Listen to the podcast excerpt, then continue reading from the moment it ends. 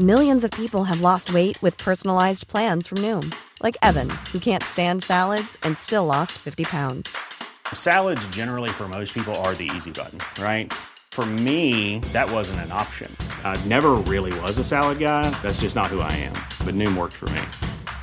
Get your personalized plan today at Noom.com. Real Noom user compensated to provide their story.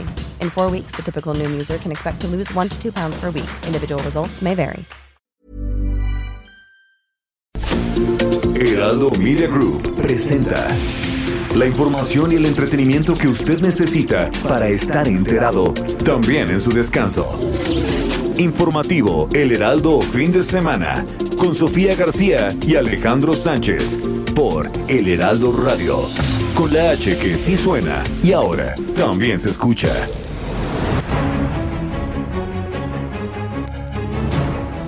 Así como saqué a Laura Bozo, tú también. Porque he demostrado durante mucho tiempo que soy un hombre decente, educado, trabajador. Yo quiero expresar que considero un exceso lo que aprobaron los magistrados del Tribunal Electoral. Es un golpe a la democracia, a la incipiente democracia mexicana. Sobre la calle de Donceles, esquina con Argentina, entre Argentina y Correo Mayor. De esta parte cae, colapsando todo al interior, quedando parte sobre la banqueta. 25 por 25. tenemos la oportunidad de tener entre nosotros a nuestro presidente del Comité Ejecutivo Nacional del PRI, Mario Delgado Carrillo, de Morena, perdón, perdón, ¿qué pasó? Es que estaba, es- esta- estaba, estaba leyendo mal.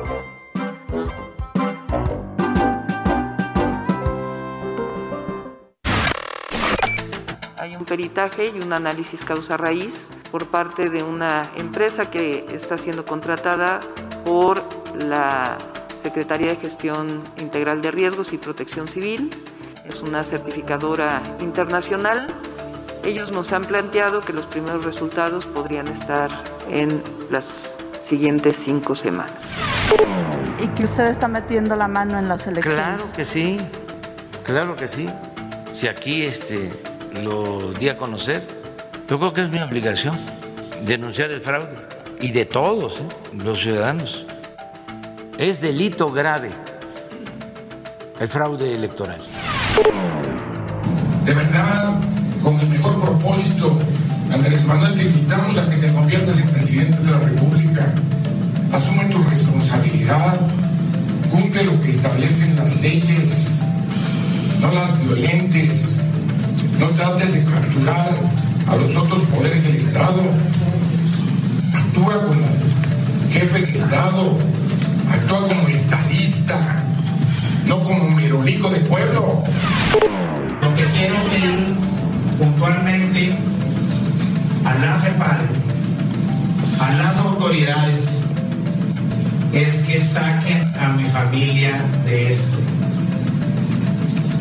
De lo único que soy culpable es de ir 15 puntos arriba en las encuestas.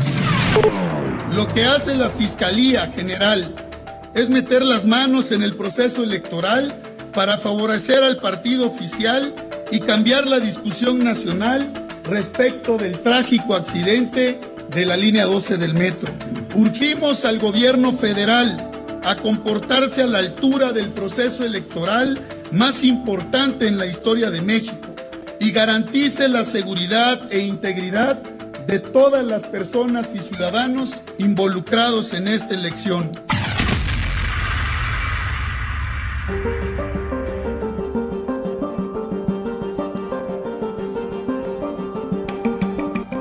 Hola, ¿qué tal? Muy buenos días. Son las 7 de la mañana con 3 minutos hora del centro del país. Y los saludamos este sábado 15 de mayo desde los micrófonos de el informativo de fin de semana en el Heraldo Radio, en donde estamos transmitiendo y estaremos aquí junto con usted desde esta hora hasta las 10 de- de la mañana, de punta a punta a nivel nacional y también más allá de las fronteras. Hoy 15 de mayo, el día del maestro y de la maestra. Hay que reconocer doblemente esta labor maratónica que están haciendo cada uno y una desde sus casas con todos los pequeños, que bueno, no ha sido una tarea nada fácil y que pronto parece que podrían regresar a las aulas con todo el alumnado y bueno, esta reincorporación a, las aulas, ya veremos cómo se va dando. Por lo pronto, una felicitación y un reconocimiento especial este 15 de mayo. Yo soy Sofía García y Alex Sánchez, me da mucho gusto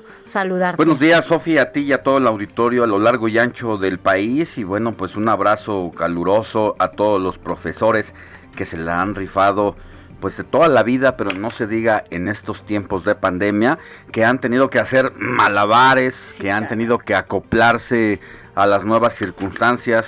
Muchos de ellos no sabían usar la computadora, no sabían conectarse a un Zoom y bueno, pues ahora es el pan de cada día para ellos tratar de ingeniárselas para cautivar a sus alumnos no ha sido nada fácil. Oye, tú seguramente tenías a tus maestros consentidos. No, yo, yo por ejemplo, de los más, son de la primaria. Siempre hay, ¿no? Siempre hay en la primaria, en la, en, la, secundaria cuando tienes ya muchos profesores, ¿no? Me acuerdo de mis Lucero, era mi maestra que me cuidaba y siempre me decía, yo tan buena desde chiquita. Un abrazo a mi maestra Minerva, por ejemplo, también para ella fuerte y caluroso a Papacho. y bueno, ya platicaremos precisamente en torno a ese tema, lo que está representando el regreso a las aulas, no se diga Campeche, que ya después de haber tenido el semáforo verde, ha sido el ensayo, el prototipo, para que poco a poco se regrese a clases, pero ya son dos escuelas las que han tenido que cancelar eh, sus actividades precisamente porque el brote de la COVID-19 entre los alumnos y lo que se esperaba, finalmente y desafortunadamente, ya ocurrió. Hay esta situación que todavía no cede, si bien ha disminuido considerablemente el número de casos, tanto de contagios como de decesos, pues todavía no hay inmunidad del todo, ¿no? Claro que no. El hecho de estar vacunado no significa ser, inmune. Ya eh, personas de entre 50 y 59 años de edad están siendo vacunadas. Las mujeres embarazadas, que también por estar en esta condición han tenido que y se han hecho acreedoras a recibir la, vacuna. Y cómo, cómo, cómo impacta en la salud, cómo impacta en el bebé que llevan dentro, qué tanto afecta, no afecta. Bueno, pues hay estudios que dicen que no, pero de eso y mucho más vamos a estar hablando en el informativo de fin de semana de hoy, sábado 15 de mayo. Así es, así que arrancamos rápidamente con un resumen de noticias. Informativo El Heraldo fin de semana. Lo más importante en resumen.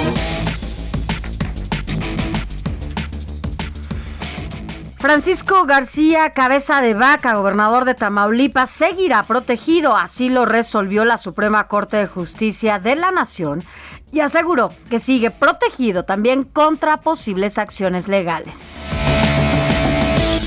Y el presidente Andrés Manuel López Obrador aseguró que habrá castigo para los responsables del asesinato del candidato de Movimiento Ciudadano allá en Cajeme, Sonora, de nombre Abel, Abel Murrieta. Escuchemos. Lamentar este hecho, realmente es muy triste que estas cosas sucedan y eh, enviar nuestro pésame a los familiares y acompañado del pésame también el compromiso de hacer la investigación y de castigar a los responsables.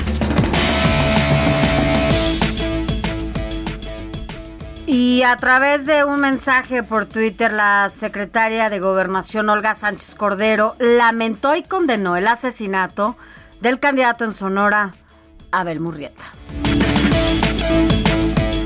En más información, el Instituto Electoral de la Ciudad de México imprimió boletas para votar en la ciudad. El papel cuenta con nueve medidas de seguridad para evitar reproducciones apócrifas. Miren, más datos. La periodista Lidia Cacho viajará al Líbano para testificar en contra de Kamel Nassif, empresario acusado de tortura y quien se encuentra libre bajo fianza. Sin embargo, le retiraron su pasaporte para que no pueda salir del país. Vinculan a proceso a Edgar Tungui, excomisionado para la reconstrucción tras los sismos de 2017.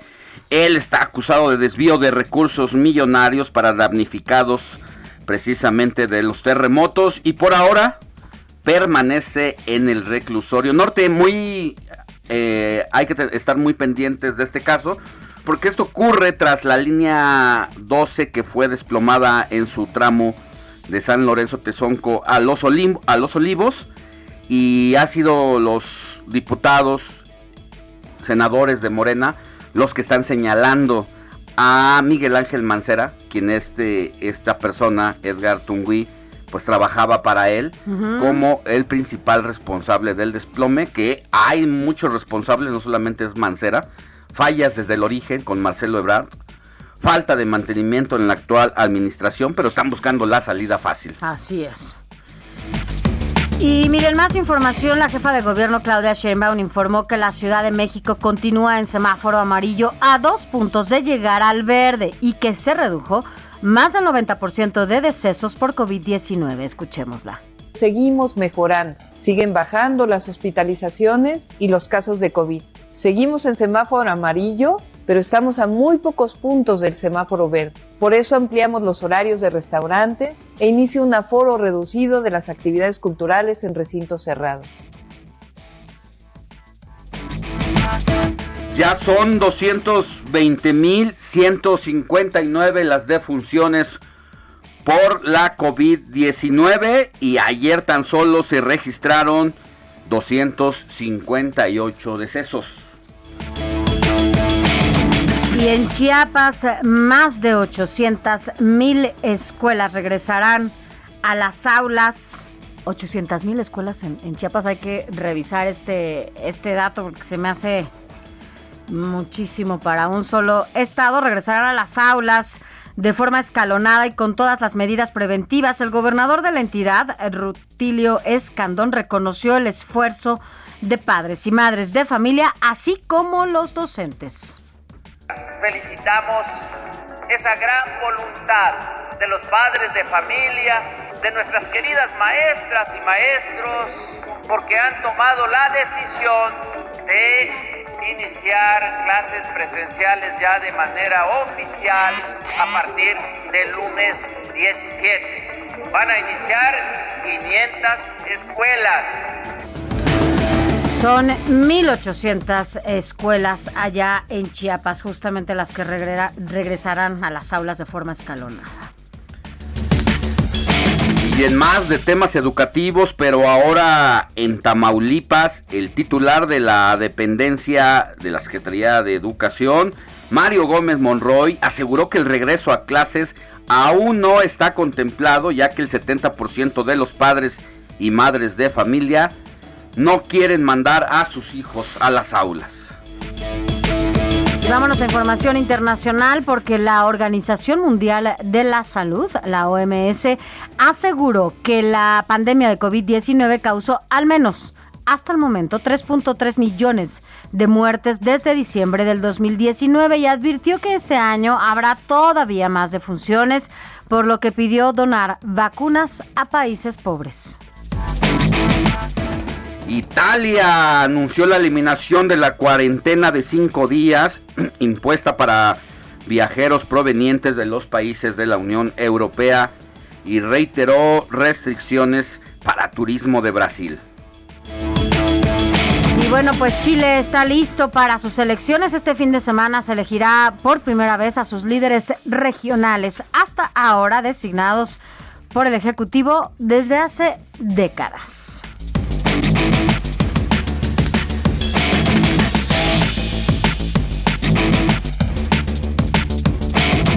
Y ahora vámonos con un adelantito de la jornada deportiva porque ya está listo Adrián Caloca. Muy buenos días, Sofía, Alex y a todos nuestros queridísimos radioescuchas, por supuesto, deseándoles un extraordinario inicio de fin de semana y mejor sábado en la mañana, por supuesto. Qué mejor manera de hacerlo que escuchando el informativo del fin de semana aquí en el Heraldo de México Radio y llevándoles todos los pormenores en el mundo de los deportes. Es por ello que más adelante a detalle les estaré platicando sobre esta liguilla. Por fin llegamos a esta etapa final del torneo Guardianes 2021 de la Liga MX. Estaremos comentando más adelante los cruces en los duelos de vuelta, por supuesto, los resultados de los duelos de ida. También los estaremos comentando más adelante para que ustedes los tengan bien en cuenta y saber qué tal le va a ir a su equipo.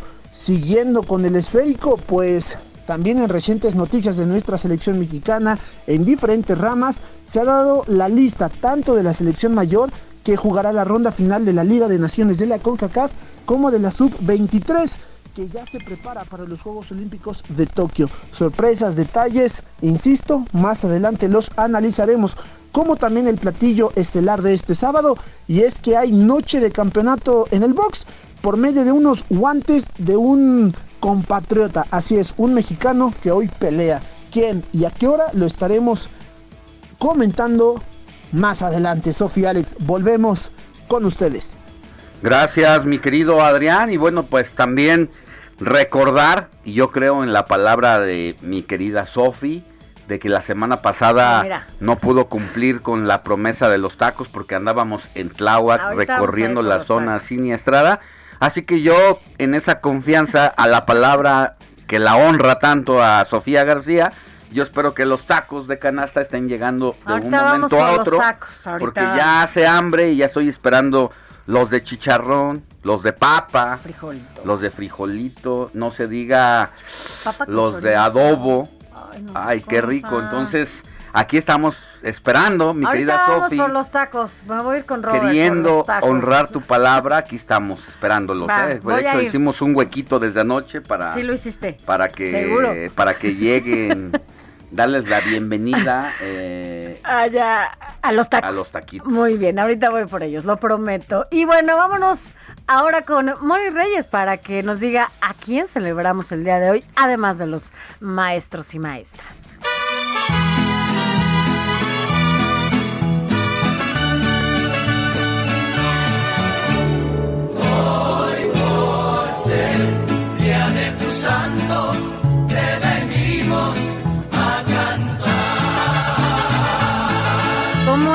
Muy buenos días. Cuéntanos a quién celebraremos este día.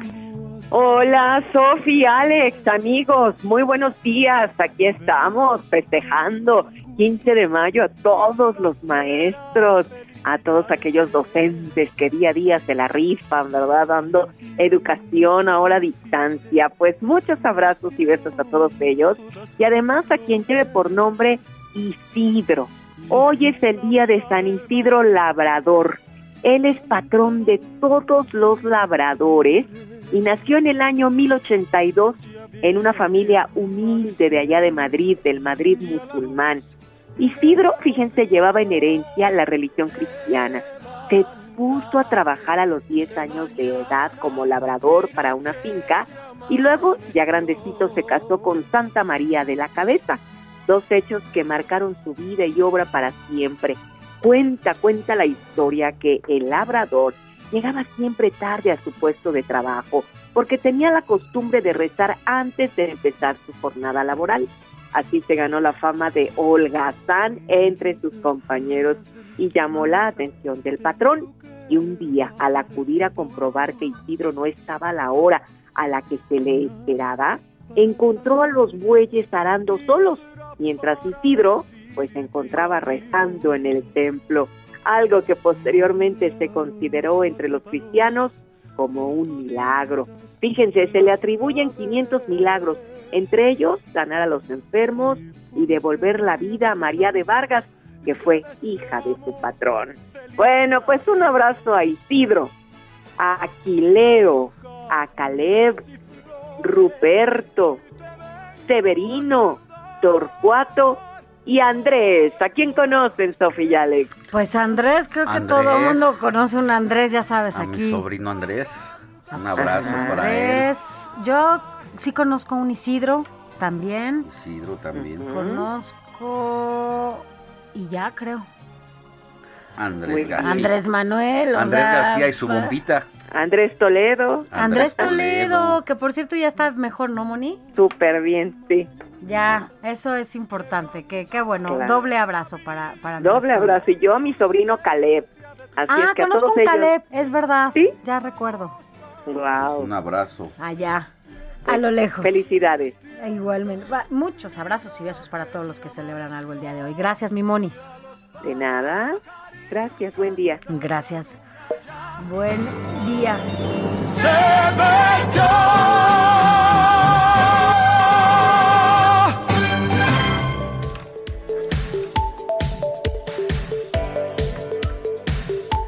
Siete de la mañana con 20 minutos. Mire, a, a lo largo del informativo de fin de semana de esta edición de sábado 15 de mayo le vamos a dar todas las noticias en relación a lo que ha sido la participación ya directa y abierta de Andrés Manuel López Obrador en el proceso electoral, donde se ha metido hasta el fondo como ningún otro presidente en la historia del país, donde ya le dice, oiga, ¿está de acuerdo que está eh, interfiriendo en las campañas?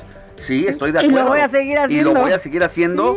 Y ayer lo volvió a hacer porque este tema que ha tenido ya eh, pues en la en la lengua el presidente de las tarjetas le ha dado pie a, ello para eh, meterse y decidir desde la máxima tribuna de la de Palacio Nacional de pues más que de decidir de considerar lo que a su juicio independientemente de que hay reglas electorales lo que él dice que está bien o que está mal. Pero es de estos personajes que ven, ¿cómo se dice este, este, este dicho de ven la paja en el ojo ajeno, ¿no? Así es, de eso vamos a platicar con, bueno, con un especialista, por supuesto, y vamos a presentarles aquí un trabajo especial que preparó nuestro compañero Diego González. Eh, Gómez, Gómez, Gómez, perdón. Y bueno, entre otras cosas, justo le platicábamos, hoy es el Día del Maestro y es, ha sido un contexto totalmente distinto en el que se ha tenido que enfrentar eh, la educación, no solo en México, en el mundo. Y bueno, pues la verdad es que hay datos muy reveladores en donde nos hablan de cuánto han solicitado ayuda psicológica, no solamente para ellos, sino también para su alumnado. Y con ello, bueno, pues ay, estar ponderando un poco toda esta crisis y toda esta pandemia que los ha tenido encerrados y a través de las pantallas tener esta relación con sus alumnos, ¿no?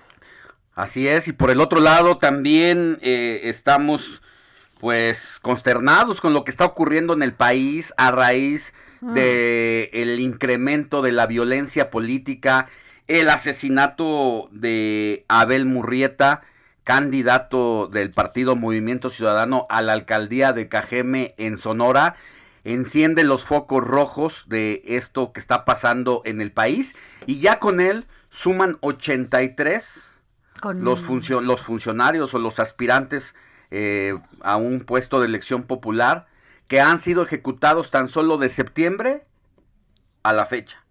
Y con esto nos acercamos a la cifra de la elección pasada del año 2018, donde estábamos eh, superando todos los eh, números que pudiera haber en torno a atentados o ejecuciones hacia políticos determinados en procesos electorales y no se ve pues para cuándo esto pueda tener una tregua en la medida que se acerca el proceso, estamos a tres semanas, parece que esto va intensificando. Pues sí, porque ya justo, como dices, estamos ya casi al cierre, lamentable que esta violencia además pareciera que es uno más y ya, eh, y no se dimensiona esta violencia que por supuesto, imagínense, si atacan a este tipo de personajes, ¿no? La seguridad en el país, cómo nos vulnera a todos los demás, a los que somos comunes y corrientes, ¿no? Que qué nos esperaba. Ya vamos a platicar sobre ese tema, Alex. Y también, bueno, como, como cada fin de semana, eh, tendremos aquí la participación de nuestros colaboradores. Hablaremos con Rosana Ayala, en donde justo ayer hablábamos un poquito de lo que va a comentar ella hoy. Y usted ¿qué ha hecho? Si era de los que corría en calle, ¿no? De los que salía al parque, de los que iba a, correr, ¿ahora qué prefiere? ¿Correr en la calle o correr en banda? menos las personas que, eh, pues que con la pandemia tuvieron que adaptarse a hacer ejercicios en casa y no se diga a pues eh, al uso de las ¿cómo le llaman las bandas? Corredoras, ajá, las bandas. De las corredoras, pero de eso y más le vamos a hablar porque también los maestros están solicitando apoyo gratuito por estrés y presión por las clases a distancia. Le vamos a decir dónde y cuántos casos se han registrado. Vamos a una pausa y volvemos con más información.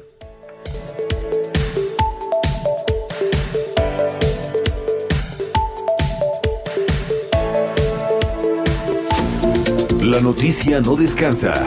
Usted necesita estar bien informado también el fin de semana. Esto es Informativo El Heraldo Fin de Semana. Informativo Heraldo Fin de Semana. Regresamos. Informativo El Heraldo Fin de Semana. Con Sofía García y Alejandro Sánchez.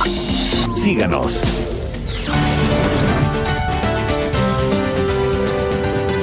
Como cada año, el Día del Maestro se celebra el 15 de mayo. Este festejo en México se lleva a cabo desde 1917, cuando el presidente Venustiano Carranza decretó dicha fecha con motivo de las festividades de San Juan Bautista de la Salle, que se celebran el mismo día.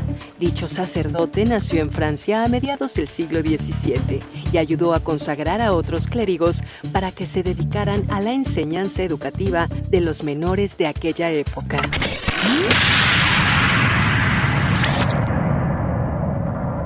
Recorrido por el país.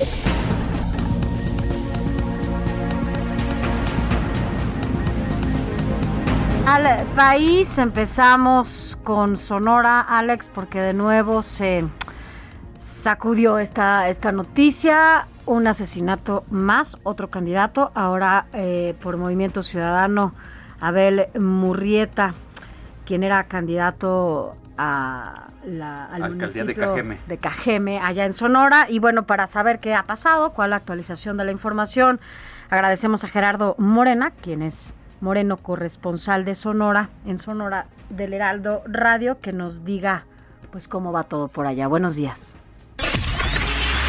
Muy buenos días, es un gusto saludarlos desde Sonora, donde seguimos con los datos actualizados del caso del asesinato del candidato de Movimiento Ciudadano a la alcaldía de Cajeme, al sur de Sonora, Abel Murrieta Gutiérrez, y es que la tarde de este viernes, familiares, amigos y simpatizantes del candidato marcharon exigiendo justicia en este caso.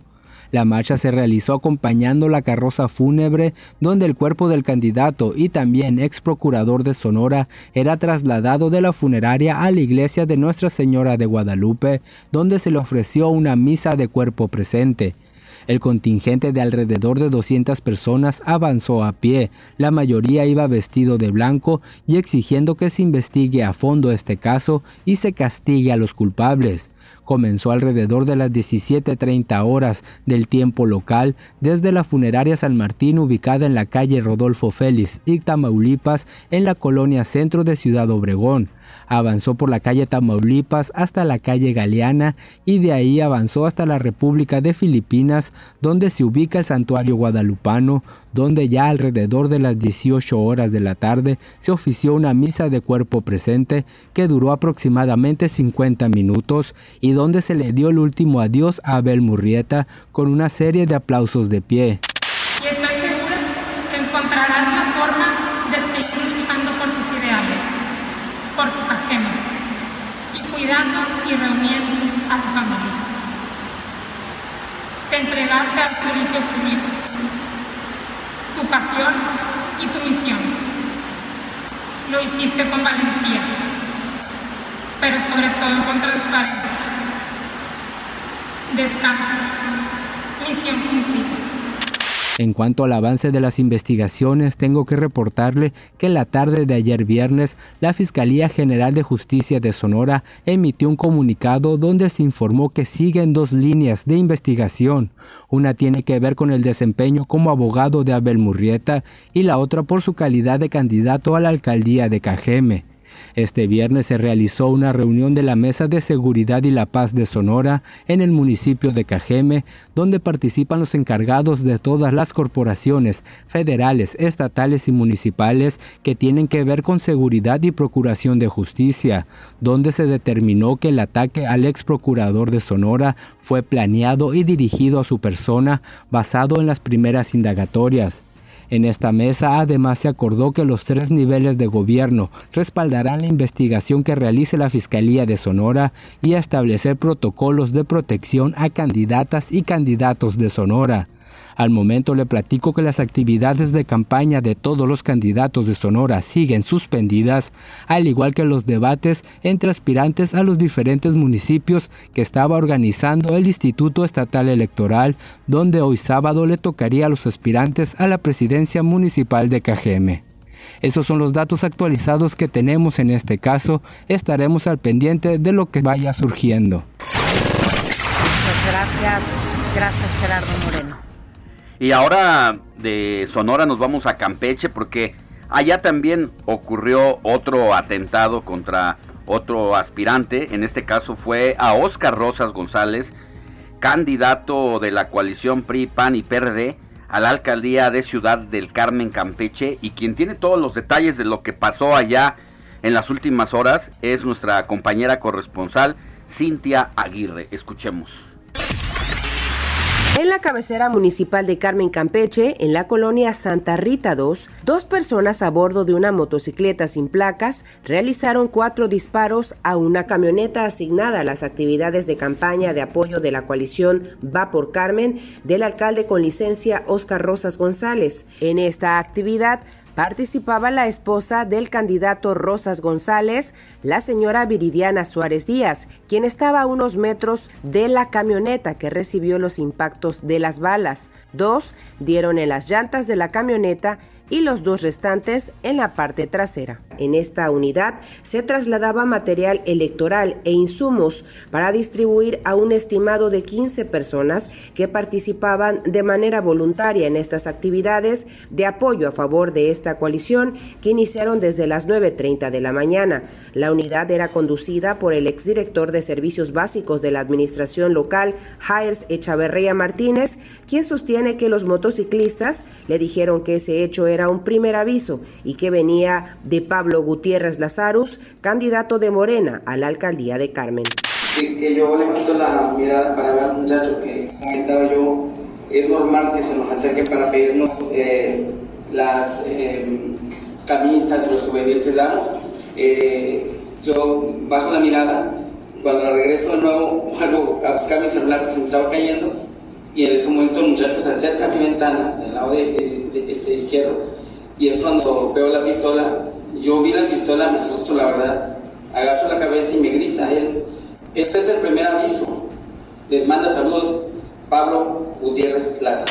La esposa de Rosas González aseguró que esta situación jamás le había pasado en cuatro procesos electorales en los que ha apoyado a su esposo de, de, la casa de una señora que me estaba esperando. No recuerdo si logré terminar de hablar con ella. Únicamente escuché sonidos que no identificaba yo si eran de disparos porque no, no me había tocado escucharlos. Escuché como dos explosiones, pero yo dije, como palomitas, la verdad. Cuando escucho que empiezan a gritar, corran, corran, y vi a los muchachos que venían de frente, me jalan, bueno, nos vamos al, al vehículo a buscar a los niños, este, ahí resguardados unos en, el piso, unas señoras que, que, venían, que iba de hecho caminando con su niño, vemos que, que corrían, nos gana la desesperación, el miedo, como dice, como dice Paola. La verdad que lo primero que piensa uno es en los hijos, yo tengo hijos chicos que todavía dependen completamente de nosotros. Y la incertidumbre de que el día de mañana, o sea, ¿qué va a pasar? O sea, no podemos andar así, o sea, la verdad nunca hemos dañado a nadie, a nadie por ese motivo seguimos andando, andando solos y esperamos de verdad que el que haya prestado, se haya prestado para esto, podamos dar con, con la cara y dar el motivo por el que nosotros no estamos haciéndole daño a nadie, al contrario, somos la portavoz de las propuestas precisamente de campaña y que así nos hemos conducido siempre. Somos únicamente portavoz, como les repito, de una campaña de propuestas, de propuestas en beneficio de la ciudadanía. Si no estás de acuerdo, no importa. A veces en alguna casa nos toca de que no estoy de acuerdo con ustedes y nosotros nos retiramos. Muchísimas gracias, señora. Disculpe, con permiso. Es la forma en cómo reaccionamos.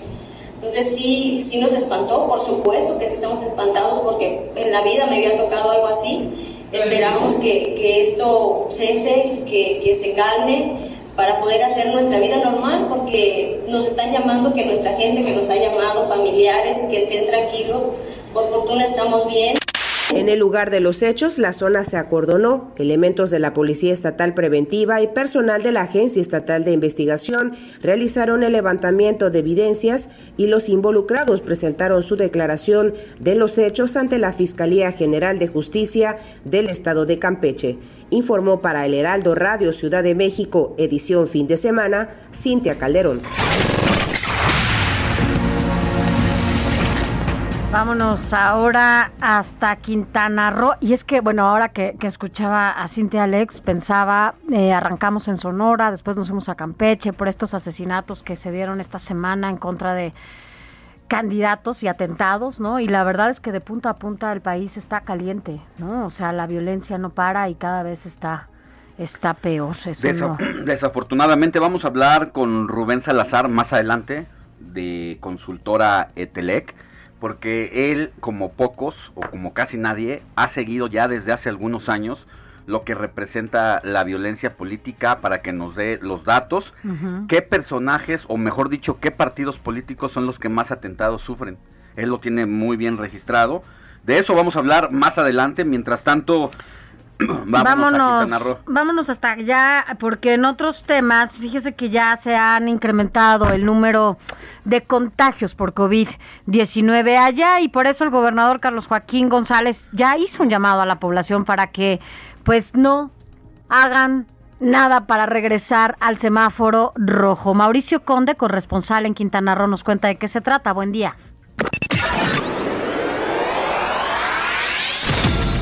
El estado de Quintana Roo continuará bajo el color naranja en el semáforo estatal epidemiológico del 17 al 23 de mayo, pero el gobernador Carlos Joaquín González advirtió que estamos a punto de caer en el color rojo, con lo que volverá a paralizarse la vida social y económica de la entidad.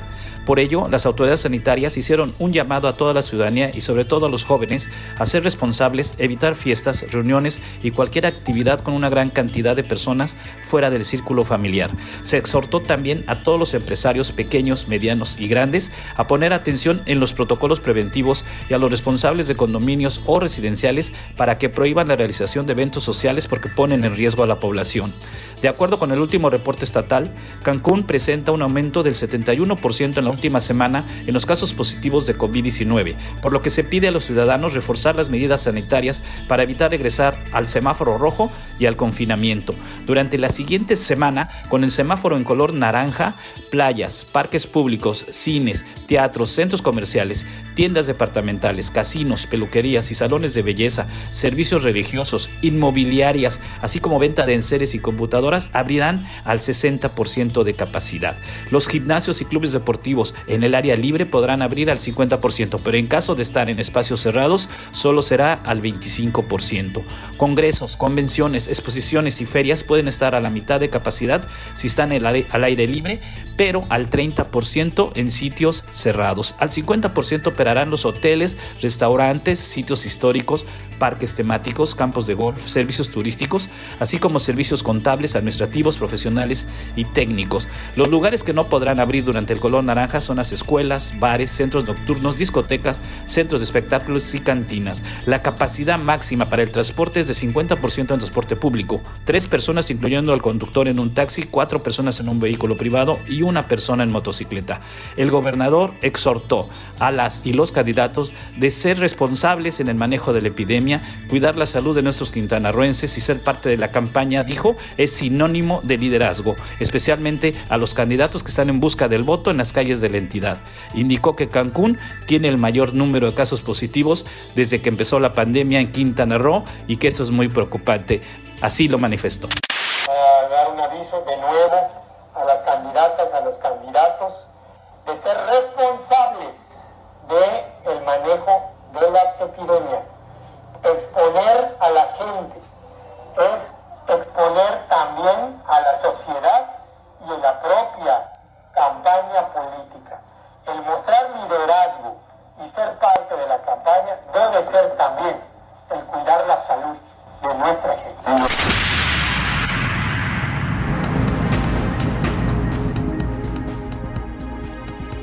Gracias, gracias por tu información.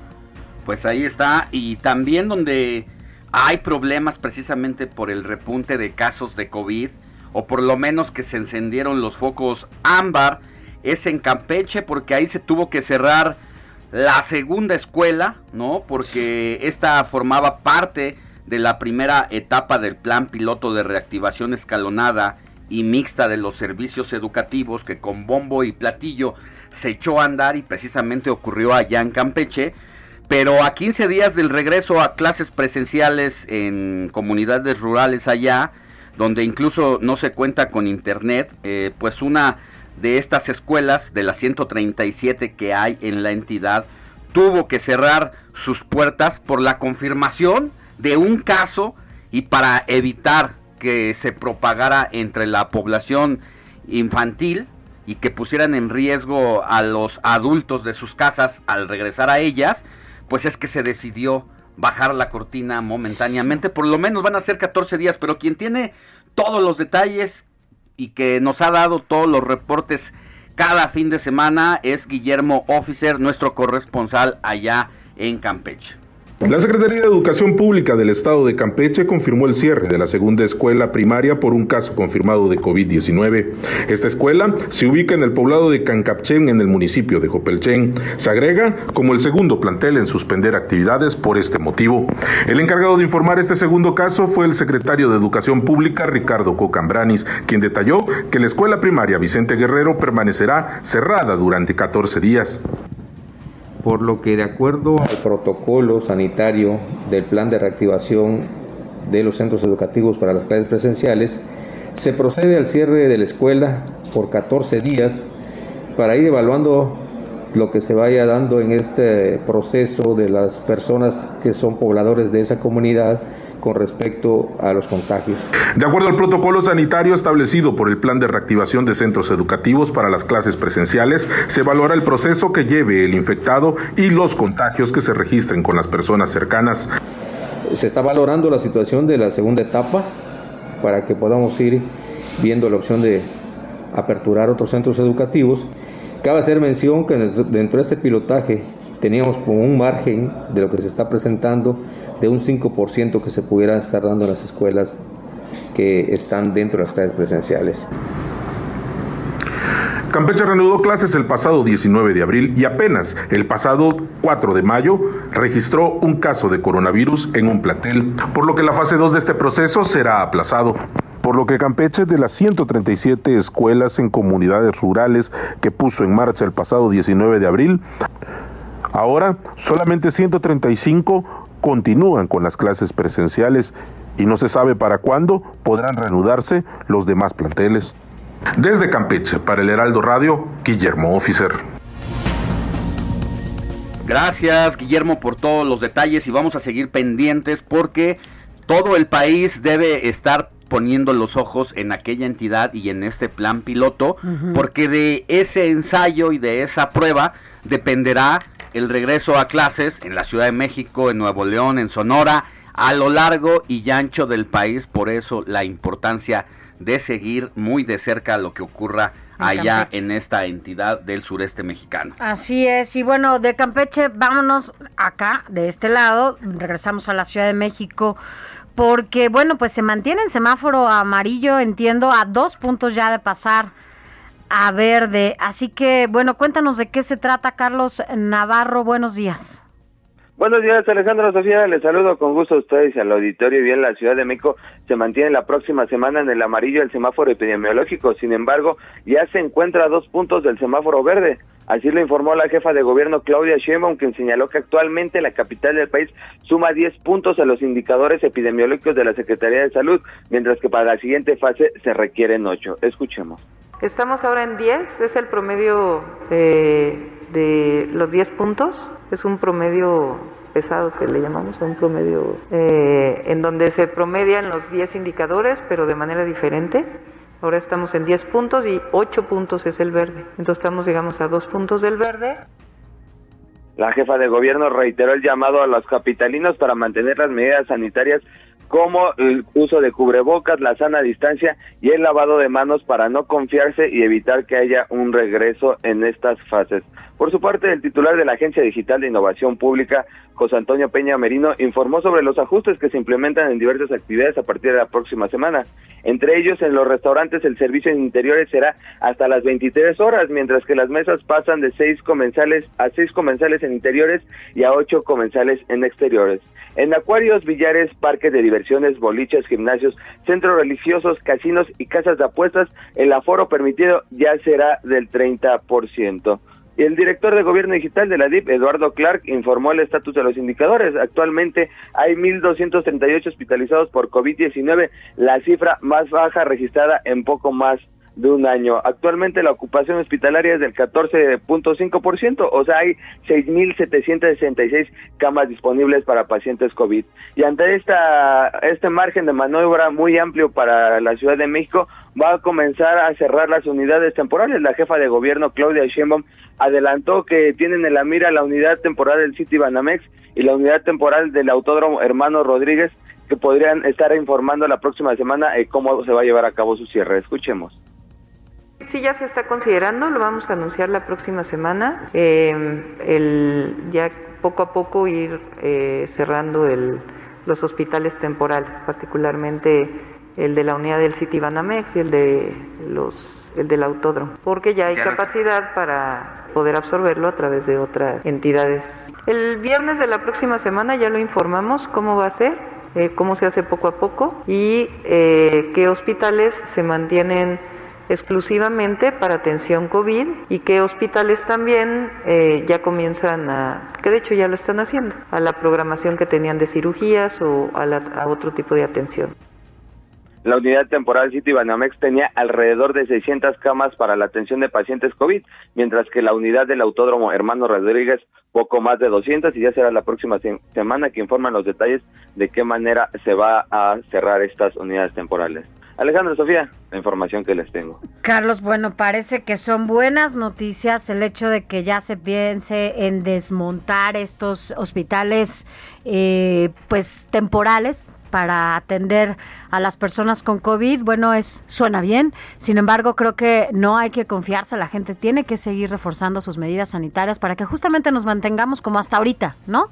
Y que no se incrementen los contagios como ha pasado en algunos otros eh, estados, como por ejemplo en Quintana Roo, ¿no? En donde están alertando que podrían regresar a rojo. Así que bueno, por lo pronto nosotros desde aquí le decimos no deje de usar el cubrebocas. Gracias, Carlos Navarro. Hasta luego, buenos días. Buenos días. Deportes, resultados, cambios, contrataciones, todo tipo de pelotas y balones con Adrián Caloca.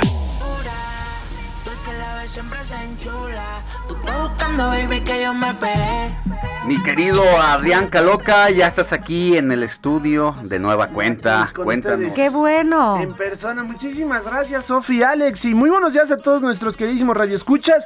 Pues comentemos rápidamente la Liga MX que bueno, ya sabemos que estamos ya de arranque, ya después de la fase de, este repechaje. Y en los cuartos de final ya se jugaron los partidos de ida, hoy sábado se juegan dos partidos de vuelta, Puebla recibe al Atlas, la ida la ganaron los rojinegros allá en Guadalajara por la mínima, 6 de la tarde es el duelo el día de hoy. Y Cruz Azul recibe en la cancha del Estadio Azteca a las 8 de la noche al Toluca, la ida la ganaron los Diablos Rojos en la capital mexiquense, dos goles por uno.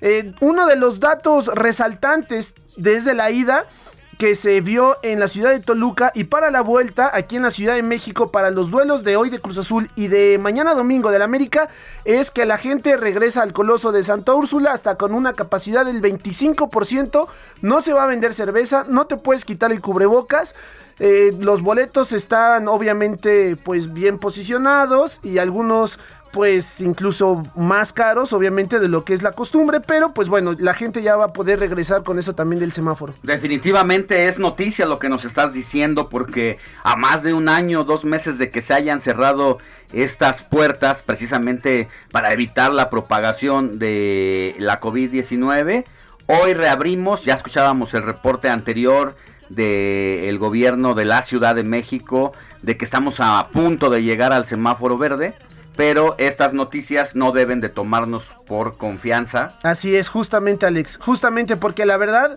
es que ya hacía, bueno, con todas sus precauciones, por supuesto, pero de poco en poco la, la vida puede volver a regresar a la normalidad y ver lo que va a suceder, insisto, también en el duelo de mañana del América. Y pues bueno, vamos a ver lo que sucede, porque pasando a la Liga MX femenil en semifinales, Tigres ayer empató a dos frente a las Rayadas en una edición más de ese clásico regiomontano, la ida, insisto, de las semifinales, y las chicas de Chivas empataron sin goles frente al Atlas.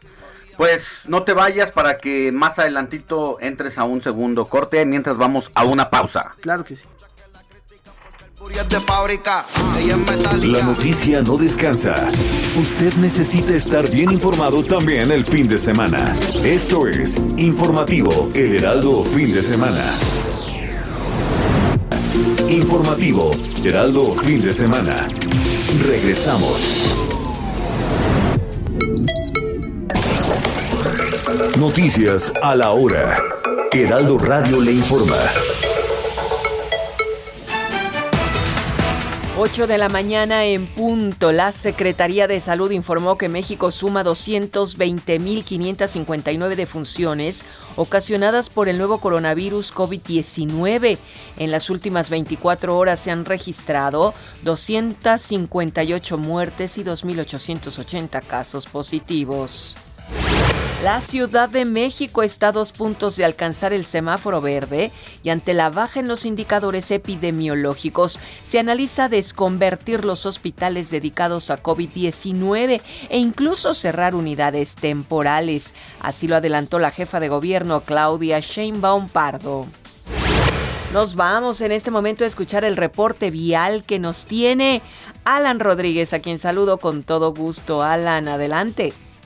Hola, ¿qué tal, Mónica? Amigos, muy buenos días. Nos encontramos al oriente de la Ciudad de México, en donde tenemos afectación al paso peatonal en la zona de Ermita, Iztapalapa, al cruce con la calle de Santiago, esto en Santa Marta, Acatitla. En la madrugada, un comando de personas armadas y de delincuentes cometieron un pues robo en el Coppel que se encuentra en este punto en la zona de cajeros automáticos y es que hicieron detonar una bomba de manufacturación casera con la cual constaba de un tanque de gas y la batería de un coche. Por este motivo en este punto se encuentra acordonada la zona y también tenemos ya la presencia de elementos de la Fiscalía General de Justicia de la Ciudad de México quienes están almacenando todos los, eh, los expedientes para iniciar la carpeta de investigación por el robo y también por los daños a la propiedad. Por lo pronto, comentarles que la zona se encuentra completamente despejada para la vialidad, únicamente la afectación en el carril peatonal. Por lo pronto, es el reporte que tenemos. Gracias, Alan.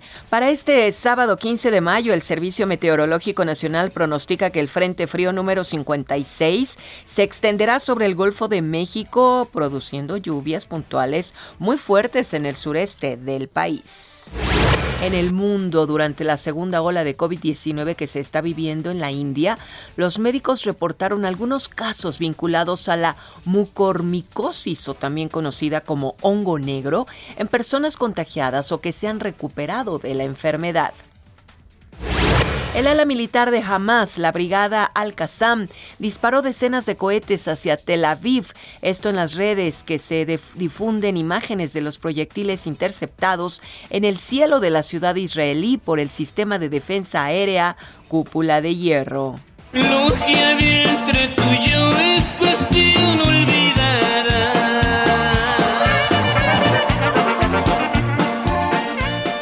Los Tigres del Norte celebran el décimo aniversario de su MT Unplugged con el lanzamiento del material titulado Lo que no escuchaste. en el que incluyen ocho canciones que grabaron durante su concierto de hace una década. La agrupación ahora está en pláticas internas y con algunos miembros de la industria del entretenimiento para contar su historia en un proyecto audiovisual.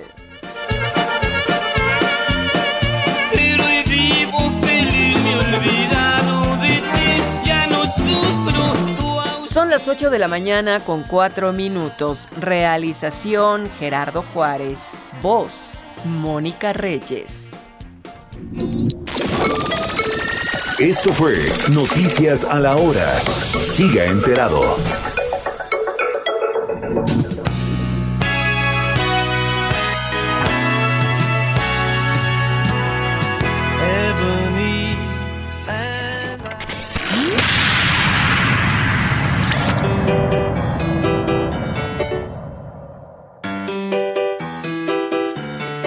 ¿Sabías que el 15 de mayo de 1928 Mickey Mouse hace su primera aparición en el cortometraje mudo titulado Avión Loco o Plane Crazy, con una duración de 6 minutos. El corto se basaba en una aventura en la que Mickey Mouse, en compañía de Minnie, desea volar un avión para imitar a Charles Lindbergh, quien fue el primer aviador estadounidense en cruzar el Océano Atlántico en un vuelo sin escalas y en solitario.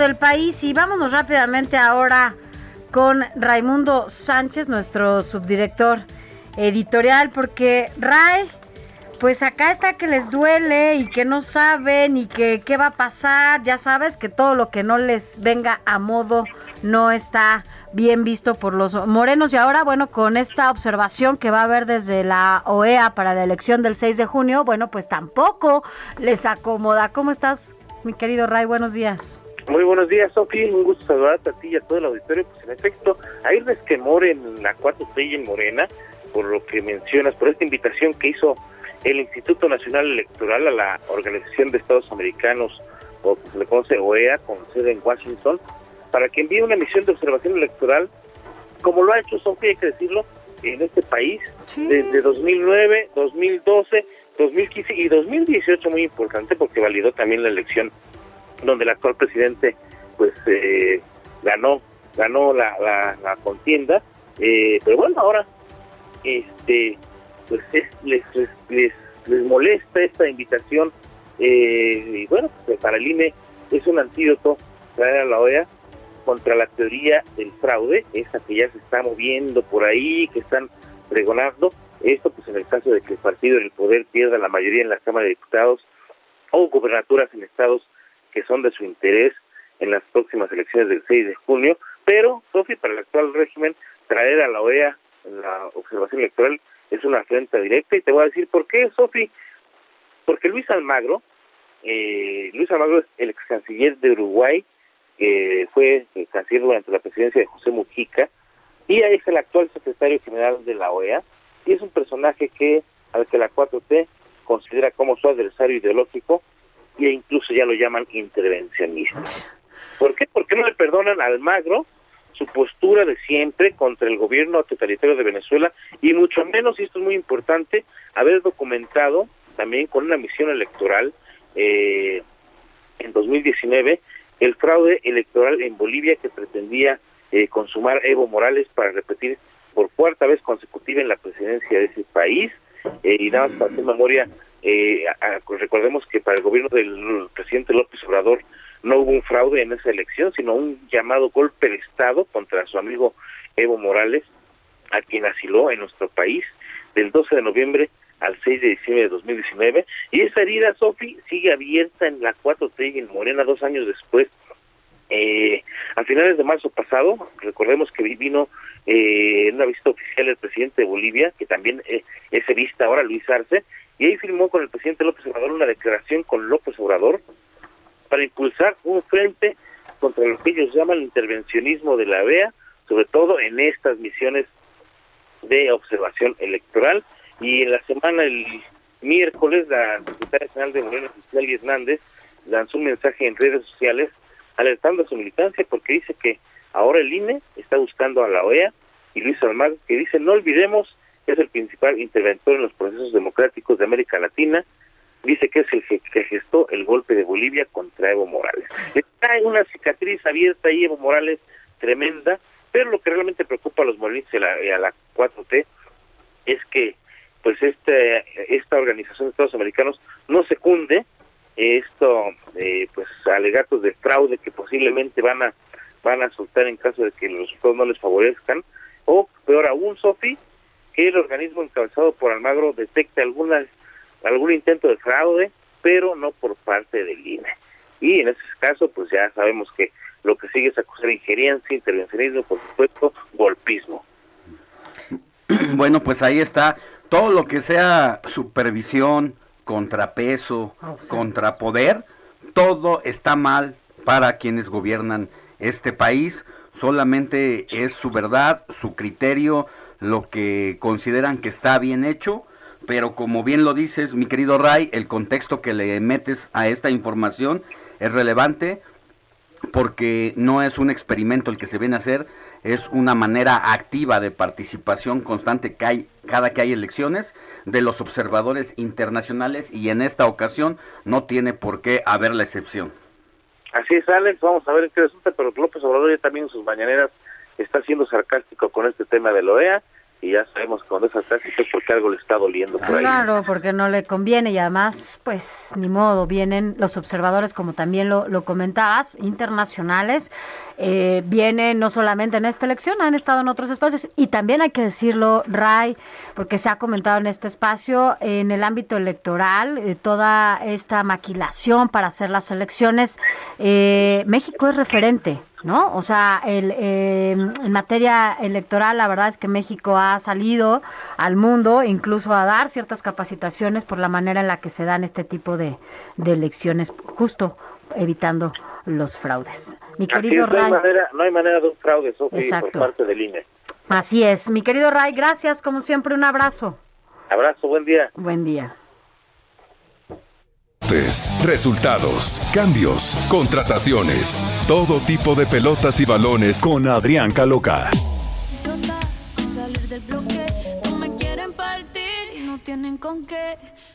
Ya ya estamos de vuelta nuevamente, mi querido Adrián, para la complementación de esta información deportiva. Perfecto, pues vamos a comentar rápidamente acerca de la selección mexicana. Ambas selecciones mexicanas, tanto la mayor como la que va rumbo a los Olímpicos, la sub-23, ya dieron sus listas de convocados. La mayor hasta de 31 jugadores para la ronda final de la Liga de Naciones de la CONCACAF, que enfrentará a Costa Rica el día 2 de junio, y los amistosos frente a Islandia el día 29 de mayo y Honduras el 12 de junio sigue siendo la misma tónica por parte del técnico Gerardo el Tata Martín en cuanto a en cuanto a los convocados. La verdad es muy vasta esa información. En redes sociales vamos a poner todo porque realmente sí es mucho detalle. Imagínate, es una lista de 31 cuando a menudo son 23 por parte de la Preolímpica. Pues nada más mencionar que van a hacer una gira de preparación en Marbella, España, antes de viajar a Tokio. El 5 de junio enfrentan a Rumania, el 8 de junio a Arabia Saudita y el 12 de junio a Australia. Cambiando de disciplina en el box. El campeonato mundial esta noche, una noche más de, de título por el cual vamos a poder ver en la categoría Super Gallo con la OMB y la AMB. El estadounidense Brandon Figueroa de 21 victorias, 16 por la vía del knockout y solamente un empate. Se enfrenta al mexicano Luis Neri de 31 triunfos, 24 por la vía del cloroformo, 0 empates, 0 derrotas. Entonces ligeramente el mexicano es favorito, Alex. Ya, pues es una categoría donde los mexicanos brillan bastante bien y bueno, es ya después será interesante saber eh, en una pues están unificando los títulos AMB Así OMB Así y habrá que ver también qué onda con el campeón de la del Consejo Mundial de Boxeo más adelante. Justamente, justamente mi queridísimo Alex, nada más para Sofi complementar la información, tenis, porque esta, este día también hay tenis en el abierto de Roma, ya se juegan las semifinales o se van a jugar en un instante más, 8.45 de la mañana, el novio de mi queridísima Sofi, Rafa Nadal, frente, ¿Qué tal? Contra el estadounidense Opelka, Nadal, que actualmente es el número 3 del ranking, contra el 47, insisto que es Opelka, y a las once y media de la mañana, Novak Djokovic, que actualmente es el número 1. Djokovic también está impresionante. Durísimo. Viene de eliminar hace apenas algunas horas a Tsitsipas, el griego número 5, y enfrentará al italiano Sonego, que es el número 33, para estar atentos. Pues hay que ver este abierto allá. Pues hay que verlo, y lo que también es impresionante es que no llegaron los tacos. Híjole. Ya los, ya ahorita vas a ver. No te vayas, van a ver que van a llegar. Ha sido en vano, mi No te vayas, no te vayas. Porque la apuesta sigue sin llegar. Yo que confiaba, esperaremos. Yo que tanto confiaba en la palabra de nuestra querida Sofía. Síguele, Sánchez. Ahorita van a llegar. Lo que pasa es que yo no sabía que te ibas a ir. Ni hablar. Sofi, es que, híjole, hay compromisos, pero me quedo, me quedo. Son las 8. Sí, ¿verdad? es muy temprano todavía. Quédate, quédate. Es muy temprano. Bueno, me voy a quedar entonces. Está bien, mi querido Adrián, pues nos escuchamos. Muchas gracias. Gracias a ustedes. Gracias. Hace tiempo te estoy esperando. No sé tú, pero yo aquí pensando. No sé nada para lo que te roncando. Tú pa' darme like en el Instagram veloz. Pero se rumora por aquí eres precoz. Forma que me tire, no cojo lucha. Gracias por continuar con nosotros. Mire, ya le decíamos, hoy es el día del maestro en este día en el que, bueno, pues llegamos en medio de un contexto, eh, sí, mundial, pero sin duda México ha sido pues el más golpeado en materia de educación, sobre todo por las pocas herramientas que incluso tenían algunas y algunos profesores para impartir sus clases. Esto que ha, ha hecho, bueno, pues muchos de ellos se estresaron de más, les daban algunos otro tipo de depresión. Eh, ha sido difícil esta tarea eh, para llevarla algunos desde casa porque no tenían las eh, internet, una computadora, eh, vaya, no tenían las herramientas mínimas necesarias para impartir sus clases.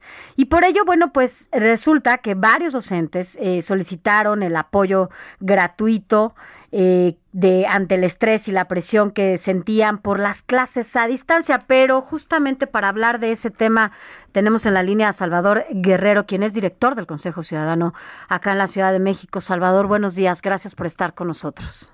Buenos días, Sofía, Alejandro, y buenos días a tu audiencia. Pues hay que recordar que de acuerdo con la encuesta nacional de ocupación y empleo, uh -huh. en nuestro país hay ciento, un millón ciento noventa y ocho mil personas ocupadas como docentes en educación básica. Ya lo decías tú, a nivel global y a nivel local, en nuestras ciudades y en el conjunto de nuestro país, pues sí, las maestras y los maestros enfrentaron pruebas, exámenes, tareas difíciles durante la pandemia revelaron a pesar de todo un alto compromiso con su alumnado y en el Consejo Ciudadano pues recibimos muchísimas llamadas de ellos. Hay que decir que los reportes que tuvimos, que todavía tenemos de la línea de seguridad y el chat de confianza nos indican que entre 2020 y el primer cuatrimestre de este año, pues más de 41 mil personas buscaron atención psicológica, centenares de maestros lo hicieron también. De ellos, por ejemplo, Sofía, pues hay que decir que la mayoría solicitó eh, este servicio que es gratuito 24/7 uh -huh. a partir de la manifestación de afectaciones emocionales como estrés, angustia o miedo a raíz de la pandemia de COVID-19. ¿Y cuáles son las principales manifestaciones, las principales preocupaciones que, eh, que confiesan los profesores, mi querido? Eh, pues sí, Alejandro, te comento en principio el tema de la ansiedad. Entre febrero eh, del año pasado y la semana pasada tuvimos el tema de la ansiedad como en el primer lugar. Ansiedad respecto del entorno, respecto de su propia situación laboral, de la modificación de la relación eh, pues de presencial a digital, pues de ciertas eh, dificultades a veces para atender pues los desafíos de niños y niñas que tampoco se pueden concentrar fácilmente o que pueden deshacerse fácilmente de la relevantísima eh, presencia material de los maestros y de las maestras. Entonces, el tema de la ansiedad en primerísimo lugar. Después está, sí, el tema de angustia, también el tema de la depresión genérica, también el tema de la depresión profunda. Estos son los temas que más aparecieron en estos en estos comentarios que se nos hicieron al 55 55 33 55 33. Aprovecho para decir el teléfono. Uno de cada tres profesores pidió que pidió orientación con nosotros tiene entre 36 y 55 años y el 53%, pues dado que la línea del Consejo Ciudadano está más posicionada en el centro del país, pues proviene precisamente de esa área. ¿En qué entidad, Salvador Guerrero, eh, director del Consejo Ciudadano de la Ciudad de México, en qué entidad de la capital es donde más manifestaron este tipo de crisis? Bueno, la Ciudad de México y el Estado de México ocuparon el 70% de los reportes. Ahora eso tiene nada que más, nada más para porque hay que recordar, mi querido Salvador, que si bien eh, ustedes hacen base aquí en la Ciudad de México, en todos los servicios que ofrecen, siempre las líneas telefónicas están abiertas para cualquier persona de cualquier parte del país. Así es, efectivamente. Entonces, Jalisco, Veracruz, Puebla, Nuevo León, Estado de México y la Ciudad de México concentraron el 90% de los reportes que recibimos el tema del síndrome del burnout, esta forma de traducirlo, pues este agotamiento que se percibe en lo material, pues fue presente en lo digital y fue muy, muy eh, presente durante este periodo. Y pues eh, frente a eso, nosotros promovemos talleres para enfrentar eh, esta situación, promovemos entrevistas persona a persona vía alguna de las plataformas que se pusieron de moda en estos 15 meses y también, por supuesto, el chat de confianza que se accede con el mismo número que mencioné. Básicamente, hay que recordar que esto está disminuyendo y que se prevé que la tercera semana de mayo sea aquella en que inicie la aplicación de la vacuna contra el COVID-19 a profesores en todo el país y esperamos todos, apostamos a que las cosas vayan normalizándose para que en agosto ya tengamos un regreso paulatino a las escuelas y los maestros en su día hay que recordar. Así es, recuérdanos el, el número para que se puedan poner en contacto con ustedes y sí, claro, Sofía es 55 55 33 55 33 24 7 y es una línea de atención gratuita. Muchas gracias por haber estado con nosotros y bueno, pues sí, un reconocimiento doble para todos y todas las maestras de, de, este país en este trabajo y en este esfuerzo que hacen desde casa, que no es nada fácil. Salvador Guerrero, director del Consejo Ciudadano de la Ciudad de México, gracias por estar con nosotros. Gracias, Sofía, y gracias, Alejandro. Buen día, Salvador. Buenos días.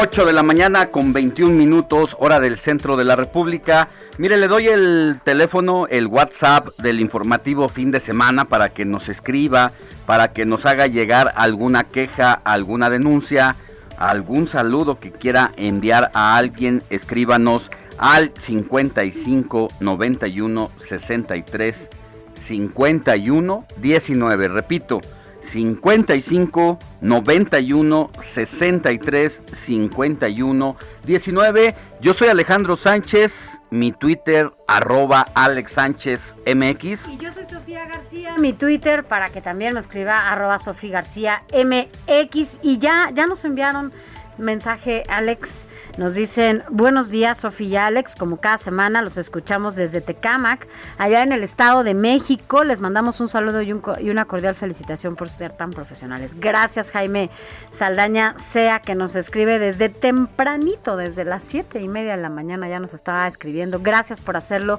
gracias por acompañarnos, porque además es indispensable que ustedes estén del otro lado del micrófono. Gracias. Y bueno, para seguir con los temas de la docencia en día tan especial como el de hoy, que es 15 de mayo, que celebramos a todos los maestros y las maestras del país, es un gusto tener con nosotros aquí al doctor Manuel Gil Antón. Él es especialista en educación y profesor del Centro de Estudios Sociológicos del Colegio de México. Durante 30 años fue académico de la Universidad Autónoma Metropolitana y también es director académico de Educación Futura y con este pues eh, currículum es eh, un honor y es grato tenerlo aquí. eh, doctor, pues para que nos diga eh, en este día tan especial cómo está la situación de la docencia en el país. Eh, ¿Qué tal? Muy buenos días. Em, la situación de la docencia es una cuestión que pocas veces se le, se le da la, la debida importancia y creo que porque en ocasiones hacemos más bien como actos de celebración porque las eh, porque existan hombres mamás maestros enamorados compadres etcétera en esta forma tan tan común que tenemos de tener días para para las personas y para los roles sociales no pero yo creo que lo que nos ha sucedido eh, en la pandemia nos ha permitido pensar en la enorme complejidad que significa ser docente o ser ser maestro o ser maestro. No cualquiera puede ser maestra, no cualquiera puede ser maestro.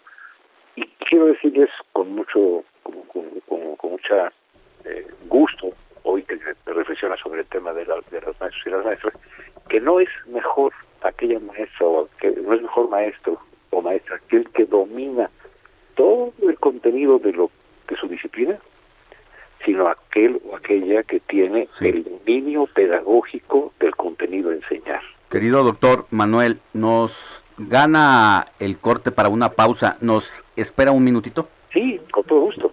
Por favor, volvemos con más.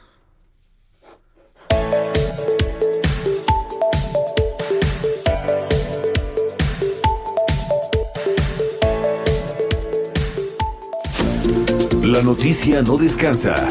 Usted necesita estar bien informado también el fin de semana. Esto es Informativo El Heraldo Fin de Semana. Heraldo Ra Informativo Heraldo Fin de Semana. Regresamos.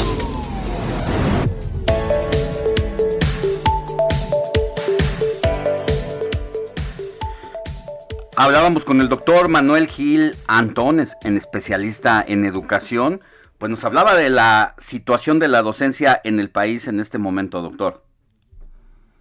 Eh, eh, eh, hacía un pequeño argumento en el sentido de que hoy, en vez de hacer una fiesta trivial o una, una celebración que se pareciese mucho al lugar común de la manzanita en el, en el, en el escritorio, que es lo que de repente nos llega a la cabeza. Sí podríamos pensar en algo como sociedad muy interesante, creo yo, al menos así se los quiero proponer. Los intelectuales más importantes de un país, de cualquier país moderno, son las maestras y los maestros de la escuela básica. Porque desde el preescolar, la primaria, la secundaria, digamos, en eso que llamamos la educación básica, su acción, si se hace bien, su actividad, si se hace como debe ser, lo que hace es construir y consolidar las estructuras que se llaman estructuras cognitivas, las estructuras con las cuales conoceremos y seremos capaces de aprender el resto de nuestra vida. Sí. Entonces, visto así, hoy podemos reflexionar en que hay más de un millón de personas que realizan un trabajo intelectual del cual depende el talento futuro de nuestra patria. Es decir, la la así tan necesario como es cualquier otra profesión, ¿no? El departamento de limpia, etcétera, pero cada uno cada uno con su con su sentido social. El sentido social de la de la docencia es generar en cada una de nosotras y nosotros la capacidad de entender y entendernos que se manifiesta sobre todo cuando la una educación conduce no a saber responder, sino saber preguntar. Cuando se sabe preguntar, se sabe criticar.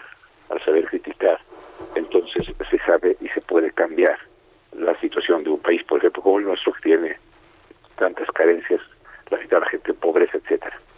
Entonces, me parece que hoy podemos reflexionar en la importancia de la docencia y de los y las docentes, ¿no? Para salirnos del lugar común y, el, digamos, la, la, la frase hecha de felicidades, de grandes apóstoles, etcétera, son una profesión fundamental para que cualquier sociedad moderna tenga futuro.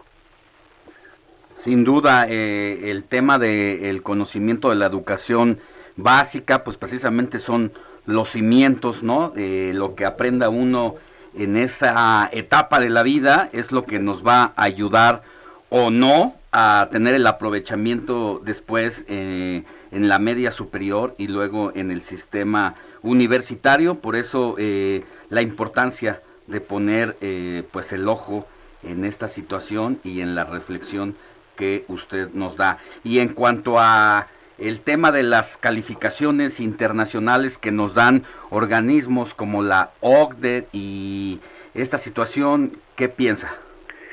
Eh, yo creo que estas eh, eh, pruebas estandarizadas, como la de PISA, que es la que hace la OCDE, o la prueba que se hacía antes, que era enlace, o se hemoplanea, estas pruebas estandarizadas nos, nos muestran que está habiendo un grave problema educativo. Y en general, nuestra mirada o nuestra reflexión más inmediata es estamos mal en la educación, es que están mal los profesores y las profesoras. Que esa fue un poco la estructura de la reforma del sexenio pasado cuando estuvo el presidente Peña Nieto. Lo que la investigación eh, sobre sociología de la educación ha demostrado es que al menos la mitad, fíjense, es bien interesante, qué bueno que me dan la oportunidad de decirlo, al menos la mitad de lo que varía la, la medición del aprendizaje en una de esas pruebas, al menos la mitad, se debe no a condiciones escolares, sino a condiciones extraescolares, es decir, a las condiciones que rodean al hecho educativo. Esto es, a la pobreza, a la desigualdad, a la falta de a una carencia de infraestructura en el hogar, en la comunidad y luego también en la propia escuela, de tal manera que si de veras queremos entender el, problema educativo que tenemos en México, por supuesto que tenemos que ser, y yo sería el primero que, que me he dedicado ya 40 años a ser profe, tengo que reconocer que debo hacer una revisión muy profunda para hacer mejor las cosas, sin duda. Pero si tenemos que mejorar la educación, tenemos que mejorar la distribución del ingreso en el país, porque el impacto que tiene la pobreza, el impacto que tiene la distribución tan brutalmente desigual de los recursos en México, tiene un impacto educativo. Y un impacto que es por lo menos de la mitad. Lo que eh, a los 15 años, que es cuando se aplica PISA, y lo decía uno de los mejores expertos que que hay en el mundo al respecto, lo que hace PISA es decirnos, o pretende pues acercarse a lo que a los 15 años se ha aprendido y en la forma en que se aplica. Sí. Y, y, la, y la, la, la relación que hay entre bajas capacidades de lectoescritura, de, de conocimientos científicos, etcétera, con situaciones de postración, pobreza, eh, falta de recursos, eh, eh, falta de ambiente en la, en la casa, falta de libros, falta de falta de una cultura de la letra, falta de una cultura del, del pensamiento, porque se está ocupado de sobrevivir, es impresionantemente grande. De tal manera que yo creo que sí, no sé, tenemos muchísimo que hacer las maestras y los maestros de este país para mejorar la educación, pero tenemos que entender que con, como se dice en el béisbol, contra la base por bolas no hay defensa y contra una persona con hambre y desnutrida no hay modo que la escuela pueda hacer que haga. Sí, caray. Pues es un sistema multidisciplinario lo que rodea a la educación para un verdadero aprovechamiento escolar y como dice, eh, pues estos factores de pobreza, de falta de alimentación a un niño eh, que en esas condiciones, pues seguramente el conocimiento no le será eh, su mejor aliado en un momento de esa en esa situación, ¿no? Así, así lo pienso, sí. Y creo que México ha hecho eso, eh, le ha dado la mejor educación al que menos la necesita y la peor al que más la requiere. Si nosotros vemos cómo se distribuyen las condiciones educativas de las clases medias altas y altas, son incomparablemente mejores que las que les brindamos como sociedad en la escuela pública al 70% de los niños y de las niñas, ¿no? Entonces, ahí hay un problema de justicia social. Así es. Muy bien, doctor Manuel Gil Antón, muchísimas gracias por haber estado con nosotros para hablar precisamente de educación en el Día del Maestro y la Maestra. Cómo no, muchísimas gracias a ustedes. Que tenga muy buen día. Y ahí están los retos que pone eh, en la mesa el doctor Manuel Gil eh, sobre que para un buen aprovechamiento escolar también los retos está en la pobreza y en la desigualdad. Abatirlos para tener eh, un mejor nivel educativo. Así es, vámonos a, a otros temas porque bueno, pues otro, otro de lo que no podemos dejar de hablar es que justamente, pues el presidente ha estado interviniendo en todo el tema electoral cuando, bueno, no tendría que hacerlo por ley, además, no es algo que se le impida al presidente, sino es una cuestión eh, de ley. Y para que conozcamos a detalle qué está pasando, qué está violentando, por qué está haciendo de esta intromisión una violación a la Constitución, eh, escuchemos a Diego Gómez que nos prepara esta información especial sobre la intervención de Andrés Manuel López Obrador en estas campañas electorales.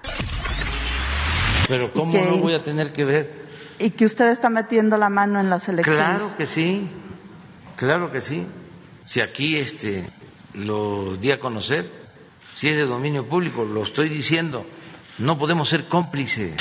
No es raro que un presidente se entrometa en los procesos electorales durante su gobierno. En décadas, los mandatarios han intervenido en la designación de candidatos o hasta la elección. Pero esta es la primera vez que un presidente de la República lo hace abiertamente. El presidente López Obrador admitió el pasado 11 de abril durante la mañanera que metió las manos para que la Fiscalía General de Justicia investigue a los punteros de las elecciones en Nuevo León, Adrián de la Garza del PRI-PRD y Samuel García de Movimiento Ciudadano. En el mismo estado la Luz Flores de Morena ofrece la tarjeta Nuevo León a mujeres en condición de vulnerabilidad. Sin embargo, el presidente no ha tocado el tema. ¿Cómo creen que me voy a quedar callado si esto es lo que más ha dañado y ha impedido que en México haya una auténtica democracia. Los partidos de oposición exigieron parar al presidente López Obrador por intervenir en las elecciones, así como a las instituciones correspondientes de que haya sanciones contra el mandatario por violar el artículo 134 de la Constitución mexicana y el 228 del procedimiento electoral, los cuales hacen referencia a que ninguna propaganda incluirán nombres, imágenes, voces o símbolos que impliquen promoción personalizada de cualquier servidor público. Esto que está haciendo el presidente contradice el llamado que hizo para los gobernadores el pasado 23 de febrero, cuando les pidió no intervenir en el proceso electoral. Gobernadora, gobernadores y jefa de gobierno de la Ciudad de México, les propongo de la manera más horizontal y respetuosa que establezcamos un acuerdo nacional. Históricamente ya hay sentencias incluso jurisprudencia sobre las tarjetas. En las elecciones de 2017, con los candidatos Miguel Riqueme de Coahuila y Alfredo de Mazo del Estado de México, tanto el INE como el tribunal resolvieron que eran legales siempre y cuando las tarjetas no tuvieran dinero. Así, el presidente de las contradicciones una vez más se convierte en aquello que un día juró destruir. Para el informativo de fin de semana, Diego Gómez.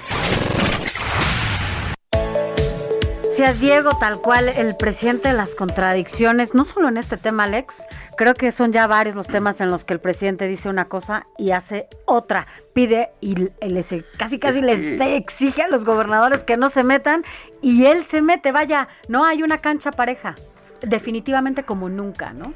Esta parte que destaca Diego precisamente donde hace llamado a los gobernadores y a las gobernadoras para que no intervengan en el proceso, pues nada más le faltó decir ustedes no intervengan porque el único que va a intervenir soy yo. Eso es lo único que le faltó, porque se ha metido a fondo, ha metido el acelerador para cargarse hacia uno u otro candidato determinado. Y lo que se dice en los pasillos políticos, por ejemplo, en el caso específico de Nuevo León, es que tiene que ver eh, la participación de López Obrador con querer rescatar la candidatura de Clara Luz, quien estaba en una competición importante de tercios, donde no había nada para nadie, pero a raíz de haberle mentido a la sociedad en, en su encuentro que tuvo con el líder de una secta eh, y después de que fue exhibida en una reunión privada entre ella y él, pues eso le costó haberse desfondado y lo que se dice es que el presidente está interviniendo, además de que busca resucitarla, también está eh, queriendo que se anulen las elecciones, porque con una intervención tan marcada del presidente de la República puede valorarse la posibilidad de que se anule una elección. Eso en el caso de Nuevo León, pero también lo ha hecho en Guerrero, lo ha hecho en Michoacán y no ha tenido límite alguno para pronunciarse a favor de los candidatos que él considera son los mejores. Eso ha hecho el presidente con su partido y con sus candidatos y candidatas. Y bueno, pues por eso es importante hablar de estos temas, porque no se trata solamente de decir que el presidente lo está haciendo bien o mal, sino de que él mismo está violentando la ley y no está cumpliendo eh, de inicio con los acuerdos que él pide y segundo, porque no tampoco cumple con la ley ni las instituciones son respetadas por el propio presidente. La obligación constitucional del artículo 134 de no ser eh, de ser imparcial y de no cargarse a favor de determinado candidato, pues es justo lo que no está cumpliendo. y por eso agradecemos que esté en la línea telefónica a Francisco Burgoa. Él es abogado constitucionalista y académico de la UNAM, pues para que nos diga, querido Francisco Burgoa, cuál es su opinión en torno a lo que estamos viendo en este proceso electoral y la intervención del presidente de la República. Muy buen día, Sofía. Muy buen día, Alejandro. También saludo a tu auditorio, que audiencia que nos está escuchando en este momento. Eh, qué fuerte este, eh, eh, lo que dijo Diego Gómez, el presidente de las contradicciones. De verdad, qué fuerte, porque es verdad. Es increíble que el presidente de la República exija un primero una especie de cancha pareja cuando y después él sea el que esté inmiscuyéndose en este proceso electoral y que no solamente es que estemos en contra de lo que dice el presidente. Nosotros estamos a favor de que se respete la Constitución y sus leyes, todo el proceso electoral que está regulado por principios constitucionales. Y aquí es donde tenemos que hacer énfasis en que el presidente de la República, al estarse inmiscuyendo en el proceso electoral, está afectando que las elecciones puedan ser consideradas como libres y auténticas porque al momento de que está metiéndose con cuestiones de eh, imparcialidad que la están atentando y también están afectando la credibilidad que el árbitro electoral, que el INE pueda tener, esto está abonando para que si el día de mañana los resultados no son favorables para Morena y sus aliados, pues pareciera que va a haber un, un, linchamiento político y se va se va a cumplir lo que han estado diciendo que se pueda llevar a cabo una reforma electoral para hacer un cambio, un borrón y cuenta nueva de lo del INE, pero todo esto tiene su sustento en la Constitución. Y la Constitución es la que claramente dice que el proceso electoral debe tener distintos principios que van a ser los rectores como la certeza, legalidad, independencia, imparcialidad, máxima publicidad y objetividad. Si el titular de un poder como lo es el presidente de la República se está metiendo un día sí y el otro día también con estar denostando a sus adversarios, solamente está haciendo que la balanza se esté inclinando hacia eh, Morena y sus y sus aliados, lo cual pues no debe de ser ni mucho menos que pude, pueda estar utilizando eh, pues la, la, discusión de sus programas sociales con fines electorales, porque además Sofía y Alejandro, hay que recordar que en la Constitución ya tenemos el tema muy discutible, pero finalmente Morena lo puso en la Constitución, es que existe prisión preventiva oficiosa en los casos de delitos electorales, cuando se hagan uso de programas sociales con fines electorales. Imagínense, Sofía y Alejandro. Pues es que eso es lo que queremos un poco que la gente que nos escucha entienda y sepa, ¿no? Porque pues no solamente se trata de estar hablando por hablar en estas mañaneras y estar golpeteando a la oposición y no es y que pues defienda a sus candidatos y a su partido, porque no tendría que hacerlo. Y aunado a ello, utilizar estos programas sociales que dice abogado, en donde, bueno, pues aún más inciden en esta elección. Esto es totalmente violatorio y lo, y lo lo que queremos un poco poner en la mesa es que la gente se dé cuenta de que no se trata solamente de decir si está bien o mal, es él está violando la ley. Es tal cual, este Sofía.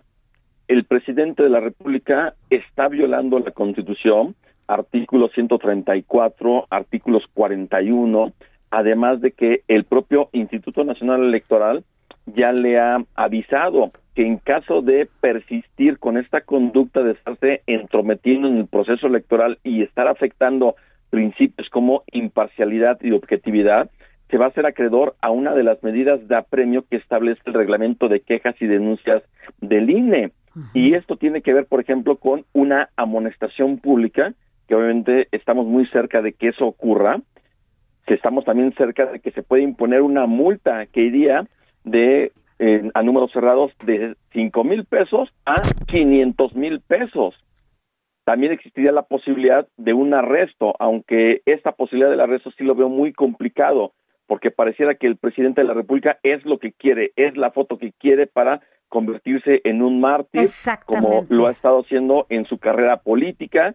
Y además recordemos, Sofía Alejandro, cómo es posible que el presidente de la República, cuando fue candidato a la presidencia en el año 2006, le pedía a Vicente Fox que se callara Chachalaca por las manifestaciones que hacía el presidente Vicente Fox, pero bueno, creo que vemos un López Obrador como candidato y otro López Obrador como presidente de la República, que lo que antes criticaba, hoy lo hacía, y con independencia de esa crítica que se le pueda hacer, el punto simplemente es el presidente de la República no puede entrometerse en un proceso electoral porque de hacerlo está violando la Constitución, está violando la protesta que él hizo de cumplir y hacer cumplir la Constitución y las leyes que de ella emanan y de continuar, pues va a ser acreedor a una medida de apremio y no le va a gustar.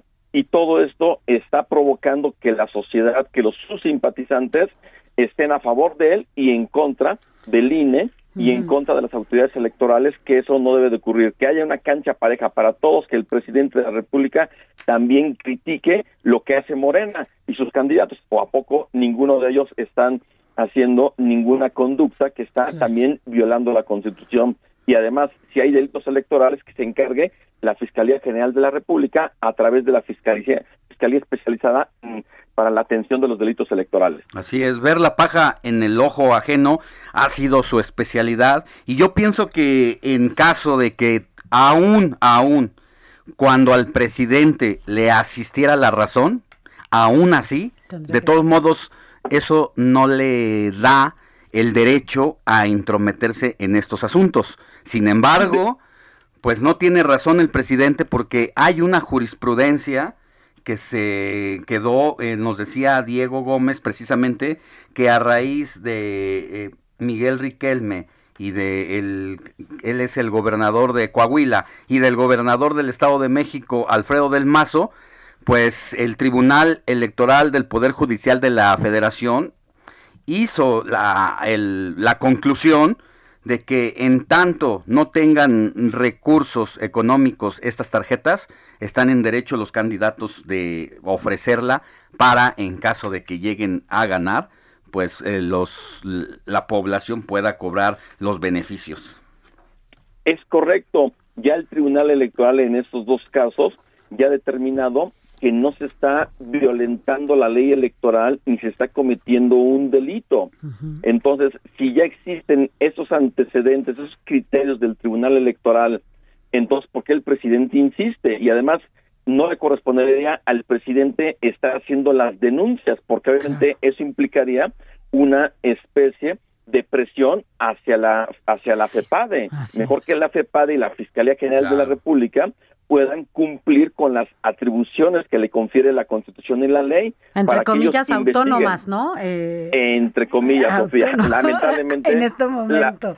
lamentablemente, entre comillas. Debiese ser un órgano constitucional autónomo, la Fiscalía General de la República. Lamentablemente no lo es, y mucho menos lo es si está atendiendo a las instrucciones que haga el presidente de la República. Es inadmisible y tenemos que cuidar la Constitución, hacer que se cumpla y que las autoridades cumplan con sus atribuciones. Y es el día de mañana eh, sí, Sofía. Perdón, y es que lo que dices también es importante. Esta, esta figura de la victimización, ¿no? Creo que es la que siempre ha funcionado y sobre todo cuando eh, responsabilizamos de todo lo que está pasando en este momento al país, al pasado, que yo creo que claro que hay una responsabilidad importante, ¿no? En ese sentido, pero no podemos seguir solamente haciéndonos las víctimas porque los de antes, ¿no? Saquearon a este país en todos los sentidos, ¿no?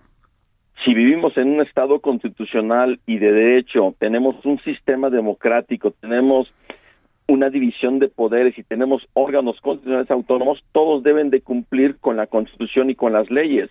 No se trata que nosotros estemos queriendo solapar a que candidatos pueden estar violando la ley, no, pero para eso existen autoridades como el INE, el Tribunal Electoral, los tribunales electorales o las fiscalías especializadas para la atención de delitos electorales, la federal y las locales.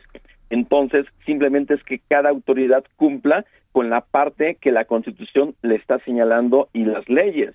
Y de ahí a que el presidente se esté inmiscuyendo, lejos de beneficiar, está pues afectando el proceso electoral y los resultados que podamos tener en unas tres semanas. Y aquí es la parte de un sistema democrático que nos ha costado muchísimo trabajo, eh, que pueda ser eh, creíble, fuerte, para que con esas manifestaciones del titular de un poder se pudieran estar afectando y poniendo en entrodicho. Pues ahí está Francisco Burgoa, abogado constitucionalista y académico de la UNAM. Muchísimas gracias por esta reflexión sobre la intromisión del presidente en los asuntos electorales de cara a las elecciones del próximo 6 de junio. Que tenga buen día. Al contrario, Alejandro, Sofía, muy buen día para ti, para tu audiencia. Hasta pronto. Nosotros vamos a una pausa y volvemos con mucha más información. La noticia no descansa. Usted necesita estar bien informado también el fin de semana. Esto es Informativo, Heraldo Fin de Semana. Informativo, Heraldo Fin de Semana. Regresamos.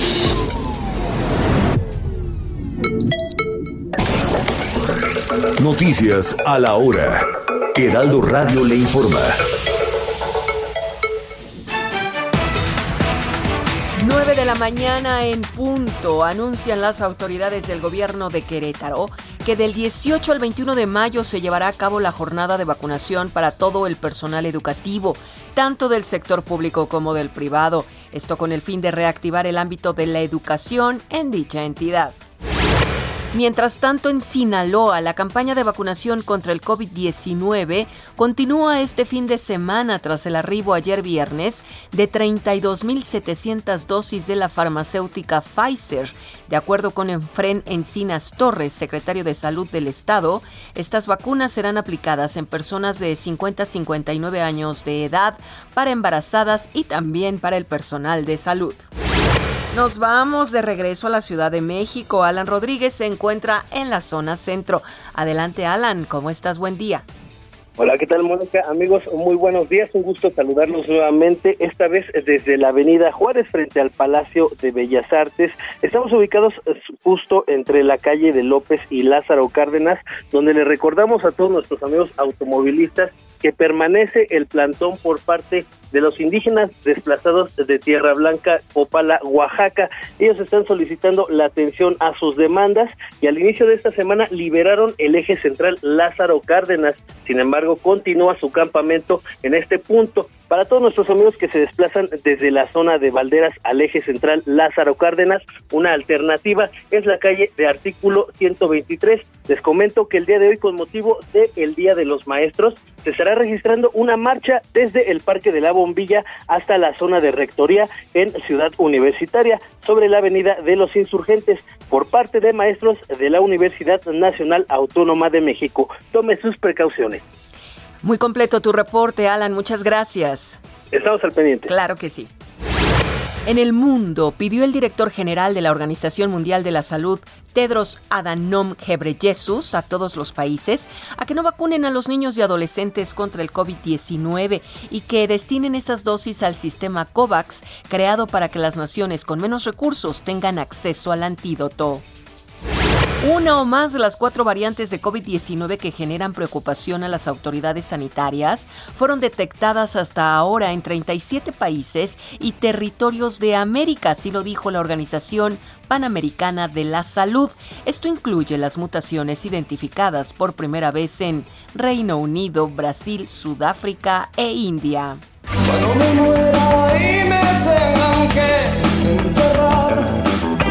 quiero que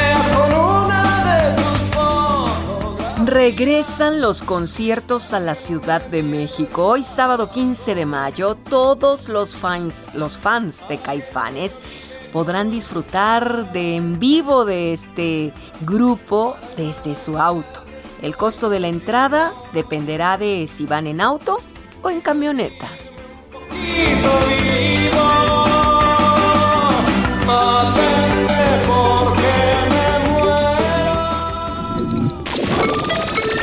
Esto fue Noticias a la Hora. Siga enterado.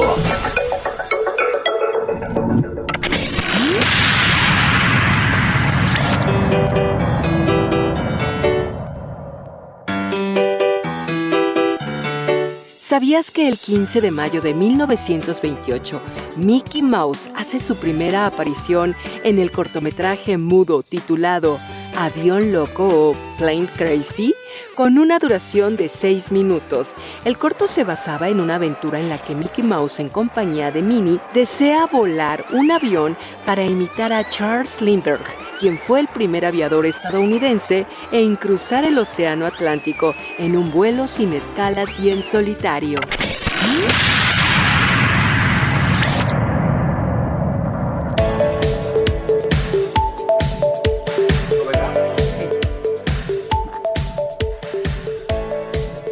Gracias por continuar con nosotros en esta última hora del informativo de fin de semana, hoy sábado 15 de mayo. Y vámonos con más, más información. Eh, Arturo Vega en esta entrega número 8 de Cada quien su pandemia, en donde, bueno, hemos estado escuchando a lo largo de estos diferentes episodios esta serie que tú hiciste y que nos compartiste diferentes historias desde diferentes esferas también eh, de lo que es eh, y ha sido esta pandemia. Ahora nos vas a platicar sobre esta Casa Frida. Este, entiendo, es un refugio para la comunidad LGBTIQ. ¿Cómo estás? Buen día. Sofía, Alejandro, muy buen día. Un saludo al auditorio. Y así es, mira, la medida preventiva Quédate en casa tuvo repercusiones en la comunidad LGBTQ debido a que con debido a que en ocasiones la violencia y la discriminación eh, ocurren desgraciadamente al interior de la familia. Y como respuesta inmediata a este problema agudizado durante la pandemia nació Casa Frida justamente el 13 de mayo de 2020 en este refugio más de 100 personas han encontrado un espacio seguro. Y bueno escuchemos la entrevista que le hice a Raúl Caporal quien es eh, codirector de Casa Frida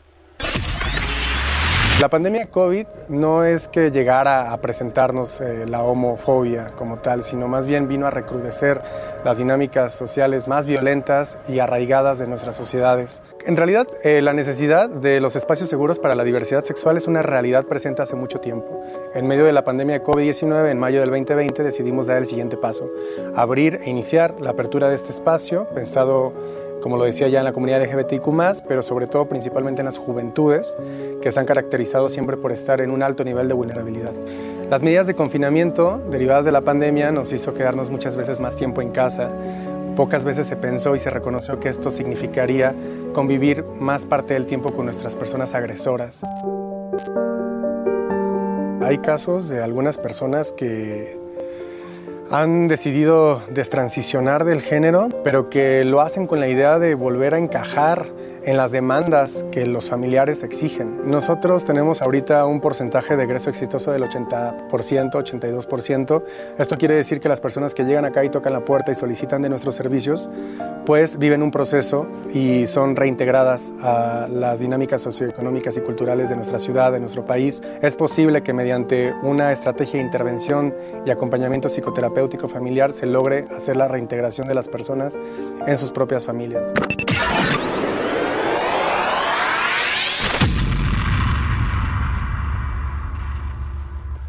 Sofía, Alejandro, de acuerdo con la encuesta mexicana de vivencias LGBT ante la COVID-19 aplicada por la Facultad de Medicina de la UNAM, a 1.525 personas, el 22% tuvo ideas suicidas durante esta pandemia y 4.6% intentaron quitarse la vida. Este es un problema que, como bien dice al inicio de la entrevista Raúl Caporal, pues eh, agudizó, eh, la pandemia agudizó eh, el problema de violencia y acoso que vive la comunidad LGBTQ+. Pues sí, es otro, otro de los espacios en donde por supuesto no podíamos dejar de hablar eh, en esta pandemia. Arturo, ¿cuántos? Esta es la entrega número 8, falta una, ¿verdad?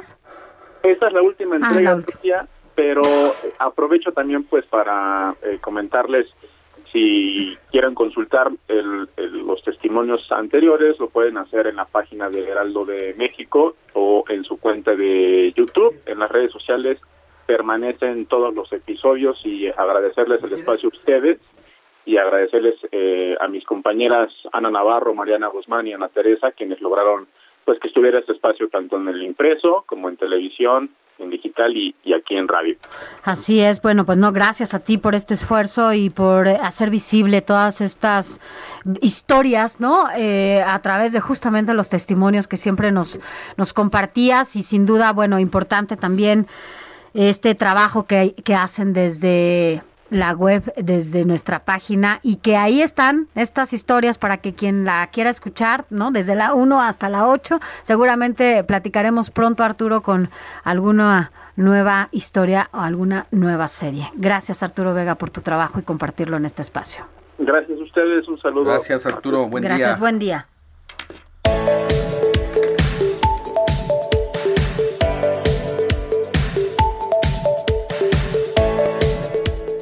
Alex, 9 y 10 de la mañana, rapidísimo se nos pasa el tiempo. La verdad es que siempre es un gusto poder estar aquí desde tempranito. La verdad es que nos gusta, ya. Es como lo que nos motiva a estar aquí y sobre todo los mensajes que ustedes nos mandan siempre a nuestro WhatsApp. Y que leemos tal como llegan, por ejemplo, ¿no? Eh, hay unos que dice, buen día, les saludo desde el Istmo de Tehuantepec, Oaxaca, todos los días los escucho. Me sorprende que estén haciendo todo un alboroto cuando hay muchos políticos que han hecho peores cosas y no les hace nada. Es un comentario muy generalista. Eh, la verdad es que mm, independientemente de quien se trate, siempre que hayan violaciones a las normas, a las leyes que nos rigen, pues vamos a estar poniendo el dedo del renglón, le guste o no, a quien le guste. Y a las instituciones, ¿no? Porque, eh, y porque me supongo que la persona que nos escribe desde Tehuantepec, Oaxaca, que no nos dice su nombre, es por el tema eh, de eh, la intromisión del presidente López Obrador en asuntos electorales. Así es. Y bueno, pues aquí lo, lo estaremos platicando, sin duda. Mira, también nos escribe, como siempre, y le mandamos un abrazo y un beso, porque además la conocemos a Patti de Méndez, que nos dice saludos de fin de semana. Desde la Álvaro Obregón, saludos Patti. Buenos días, felicidades por su excelente programa. Saludos, Edna. Abrazos, Edna. Muchas gracias por sintonizarnos. Edna, ¿desde dónde nos escuchas? Yo tengo una prima que se llama Edna, pero hoy está hasta allá, hasta Cancún. Allá vive. Em, dice, buenos días desde Omaha. No los escucho. Dice que no nos escuchan allá. No, ¿quién nos escucha? Hola, muy buenos días de Omaha. Los escucho. Pero dice ne. Yo creo que puso N-E. No es no.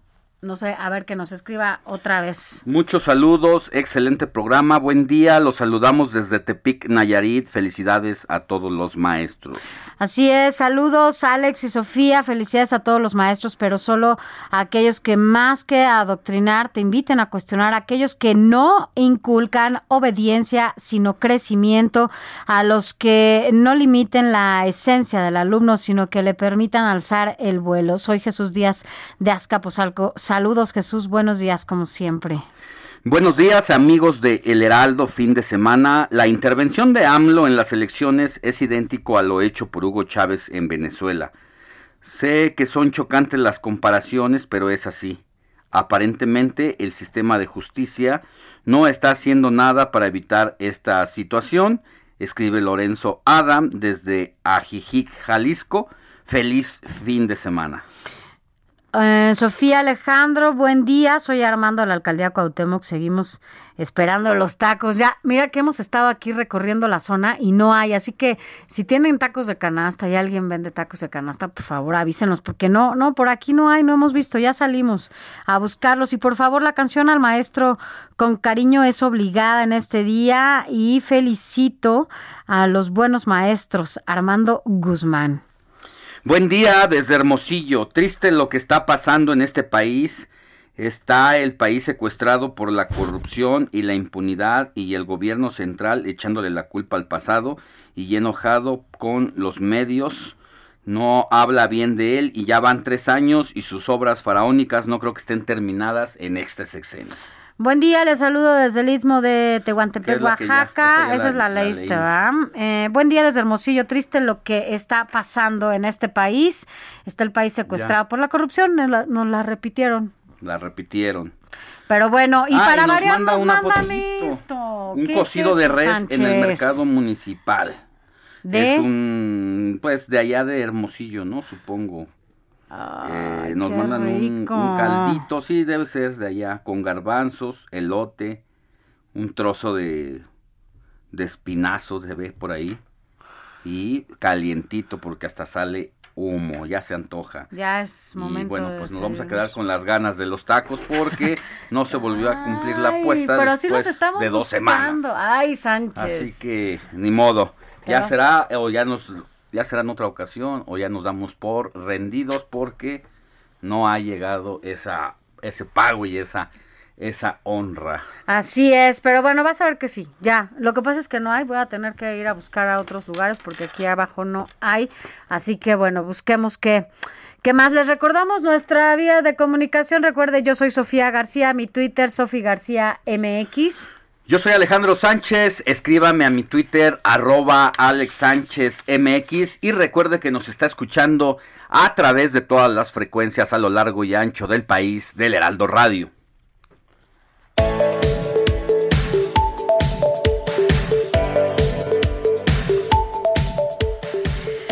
Gracias por continuar con nosotros y mire, ayer justamente decíamos, estábamos platicando Rosana Ayala y yo decíamos, a ver, pero ¿cómo? Yo corría antes en la calle, pero ya no puedo, me canso más y ahora para mí es más fácil en banda y eso, bueno, me puedo estar ahí hasta 40 minutos si no tengo un problema. Eh, ¿Qué está pasando, Rose Ayala, mi querido grillito? ¿Calle o caminadora? ¿Cómo? Fíjate que, que eso nos ha pasado ahora con la con la caminadora. Buenos días, Alex. Buenos días a todos. Con la con la camina, con la pandemia este, muchos de los que tenemos acceso a una caminadora hemos preferido, pues, para no exponernos, utilizar la caminadora y nos hemos acostumbrado a ello. Pero otra cosa este, muy importante es que a como están las cosas ahorita y más, yo creo que siendo mujer y corredora, este, no tener las garantías de seguridad y protección al salir a la calle, eso también nos hace estar, este, preferir la caminadora. Y es que correr en caminadora, este, ¿Por qué? Porque dice uno que se cansa menos. Primero porque la técnica es, es distinta, porque el suelo, o sea, obviamente el suelo se, se mueve debajo de nosotros y lo que hacemos nosotros en realidad es dar saltos para avanzar. Entonces, no está mal, es muy bueno mientras ejercitemos, mientras este, tengamos un, al alcance una caminadora, es mejor cualquier cosa que no hacer nada. Entonces yo creo que vamos a enfocarnos en hoy qué, qué no hacer, o sea, qué errores cometemos al subir en, en una caminadora, ¿no? Yo creo que, que muchos, como la tenemos ahí, como está cerradito y calientito, decimos, no, pues no calentamos. Entonces, entonces, y nos subimos en la caminadora y ponemos la velocidad y empezamos a caminar y no, es lo mismo, tenemos que calentar igual que cuando corremos en la calle, en, en el parque, y, y aquí es, podemos hacer un trote muy suavecito de 10 minutos antes de poner nuestra velocidad. O si estamos en un gimnasio, hacer un poco de elíptica o de escaladora antes o también utilizar la remadora. Otro error que cometemos, yo creo que a todos nos ha pasado, es no hacer la vuelta a la calma, sino que apagamos y como estamos apurados, nos bajamos de la caminadora y, y ya. No, hay que hacer también una vuelta a la, a la calma bajarle la velocidad, este, correr unos cinco minutitos suavecito, después dos de caminata. Muchos corredores se marean al bajarse y esto puede ser por no hacer ese enfriamiento. ¿Y qué pasa a esos videos que tanto vemos que se bajan de la caminadora y se caen, no? Otro error es correr con mala postura. Como muchos tenemos miedo a caernos, entonces nos agarramos de la barra o del frente de la caminadora y, y corremos así o nos, o nos ayudamos agarrándonos de la barra para, para, para cuando ya estamos cansados. No, no hay que evitar eso. Y otro, y hablando de la barra también, es ubicarnos mal en la caminadora. no hay que ponernos demasiado enfrente porque con los pies golpeamos la protección de la caminadora o ponernos demasiado atrás porque nos vamos a caer. Entonces, ¿cuál es la ubicación adecuada, ideal? Hay que procurarnos poner justo en donde termina la barra de la caminadora. Así, si, si aumentas la velocidad puede, o un accidente, tienes oportunidad de agarrarte y no golpearte en la cara o caerte hacia atrás. Y igual, o sea, al correr, otro error muy frecuente es exagerar el largo de la zancada. Creemos que ay, al, al, alargar estamos corriendo, no. Hay que, hay que, hay que evitar eso porque es cuando más pasan accidentes. Igual hay infinidad de videos donde le suben a la caminadora y se van para adelante. Así es. No, Aquí lo que hay que hacer es mantener los pies debajo de la línea del cuerpo, es decir, o sea, no ni muy adelante ni muy atrás. Y algo básico al bajarse de la caminadora es obviamente no bajarse cuando esté en movimiento, porque lo que hacemos muchos es que damos un brinco y ponemos los pies a los, laterales, exactamente, y no porque cualquier movimiento, cualquier distracción, este, pues puede pasar otro accidente. Y y este y no variar este los ritmos de la caminata sino correr a un mismo ritmo. No pues ya yo corro a siete y vas semanas semanas haciendo. No hay que variar los ritmos. Para qué para que nos ayuden a mejorar. Y también podemos hacer obviamente los cambios de velocidad despacio y utilizar la inclinación para para para hacer cuestas. Entonces yo creo que, que es bueno es muy bueno hacer caminadora es bueno este, no es que una sea mejor que otra o correr en la calle, sino simplemente es diferente. Y si podemos salir con alguien y salir seguros, pues vayamos a la calle y si no, la caminadora está bien. ¿Por qué? Porque tiene muchos muchas ventajas, por ejemplo, pues menor impacto en las rodillas, un control total del esfuerzo, pues trabajamos bien la cadencia, mejoramos técnica, este cómo puedes grabarte en la caminadora y pues ya cuando eres así muy piqui con, con la que quieres mejorar la técnica, pues este o, o, correr descalzo, ¿no? Unos tres minutos puedes correr descalzo para fortalecer metatarsos. Obviamente hay que tener en cuenta porque el mismo roce calienta la banda, quemando los pies. Y pues aquí no hay excusas, ni el clima, ni el horario, más si la tienes en casa, pues tienes acceso todo el día. Entonces, mi querida Sofi, sigue con la caminadora, este, haz tus cambios de ritmo para que mejores y, y pues nos vemos para allá cuando haya carreras presenciales, que esperemos que sea pronto. Así es, pues mira, yo seguiré, mira, ya me estoy portando cada vez mejor, te lo juro. Y ya, este, pero además uno se siente bien, de alguna manera nos necesitamos reactivar y hacer movimientos, porque si no el cuerpo se acostumbra a no moverse y después cuando quieres mover es peor. Es un tema de salud, creo que eso es lo más importante y qué bueno que nos dices eso, porque yo eh, eh, ahora que te escuchaba sí cometo algunos errores que yo prometo ya vigilar y no cometer, mi Rose. Te mando muchos besos. Igualmente, y pues aferrarnos a las cosas que nos gustan, porque con todo lo que está pasando, esto es lo que nos ayuda a seguir luchando en medio de esta realidad que, que nos toca vivir, ¿no? O sea, que cosas que nos devuelvan a, nuestro a nuestro centro cuando el mundo exterior y las circunstancias se empeñan en sacarnos. Así es, mi Rose. Te mandamos muchos besos y nos vemos pronto. Abrazos. Abrazo, Alex.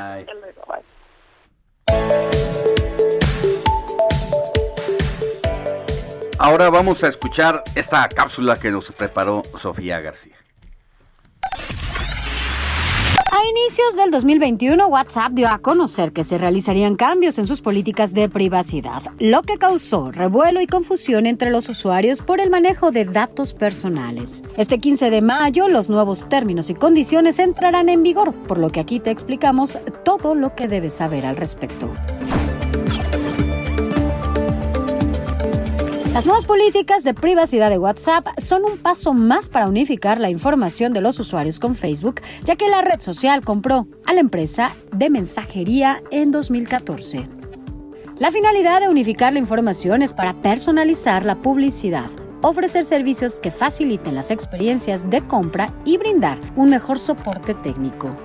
Sin embargo, para que esto suceda, WhatsApp y Facebook recopilarán información de los usuarios como información de contactos, datos comerciales, ubicación, número telefónico, datos de operaciones realizadas dentro de la app, información del servicio y sobre cómo el usuario interactúa con los demás, información sobre el dispositivo móvil con el que te conectas e información que otros proporcionan sobre ti. Este 15 de mayo es la fecha límite para aceptar los nuevos términos y condiciones de WhatsApp. La empresa de mensajería instantánea ha asegurado que si las condiciones ya han sido aceptadas anteriormente, los usuarios no deberán preocuparse y la aplicación seguirá funcionando con normalidad. Sin embargo, si no aceptas los términos y condiciones después del 15 de mayo, la plataforma no borrará tu cuenta, pero el servicio será limitado. Podrás responder mensajes y videollamadas únicamente si tienes activadas las notificaciones, pero si después de unas semanas no aceptas la actualización, perderás estas funciones y la app quedará prácticamente inservible. Si te arrepientes de rechazar las condiciones, tendrás la opción de aceptarlas incluso después del 15 de mayo. La única forma de que borren tu cuenta tras rechazar las nuevas políticas es que permanezca inactiva durante 120 días y entonces perderás toda tu información, historial y copias de seguridad. Es importante mencionar que tus datos estarán protegidos, tus mensajes están seguros y nadie podrá leerlos, ya que WhatsApp utiliza el cifrado de extremo a extremo que codifican los mensajes con una clave única y solo se descifra al llegar al dispositivo. La noticia no descansa. Usted necesita estar bien informado también el fin de semana. Esto es Informativo. Informativo, Heraldo Fin de Semana. Regresamos.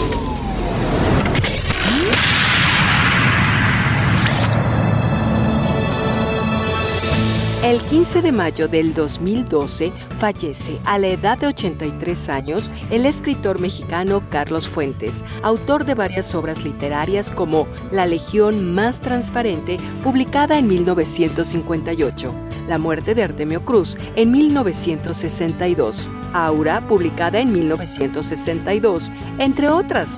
Carlos Fuentes recibió el premio Cervantes en 1987 y es considerado como uno de los escritores más importantes del siglo XX.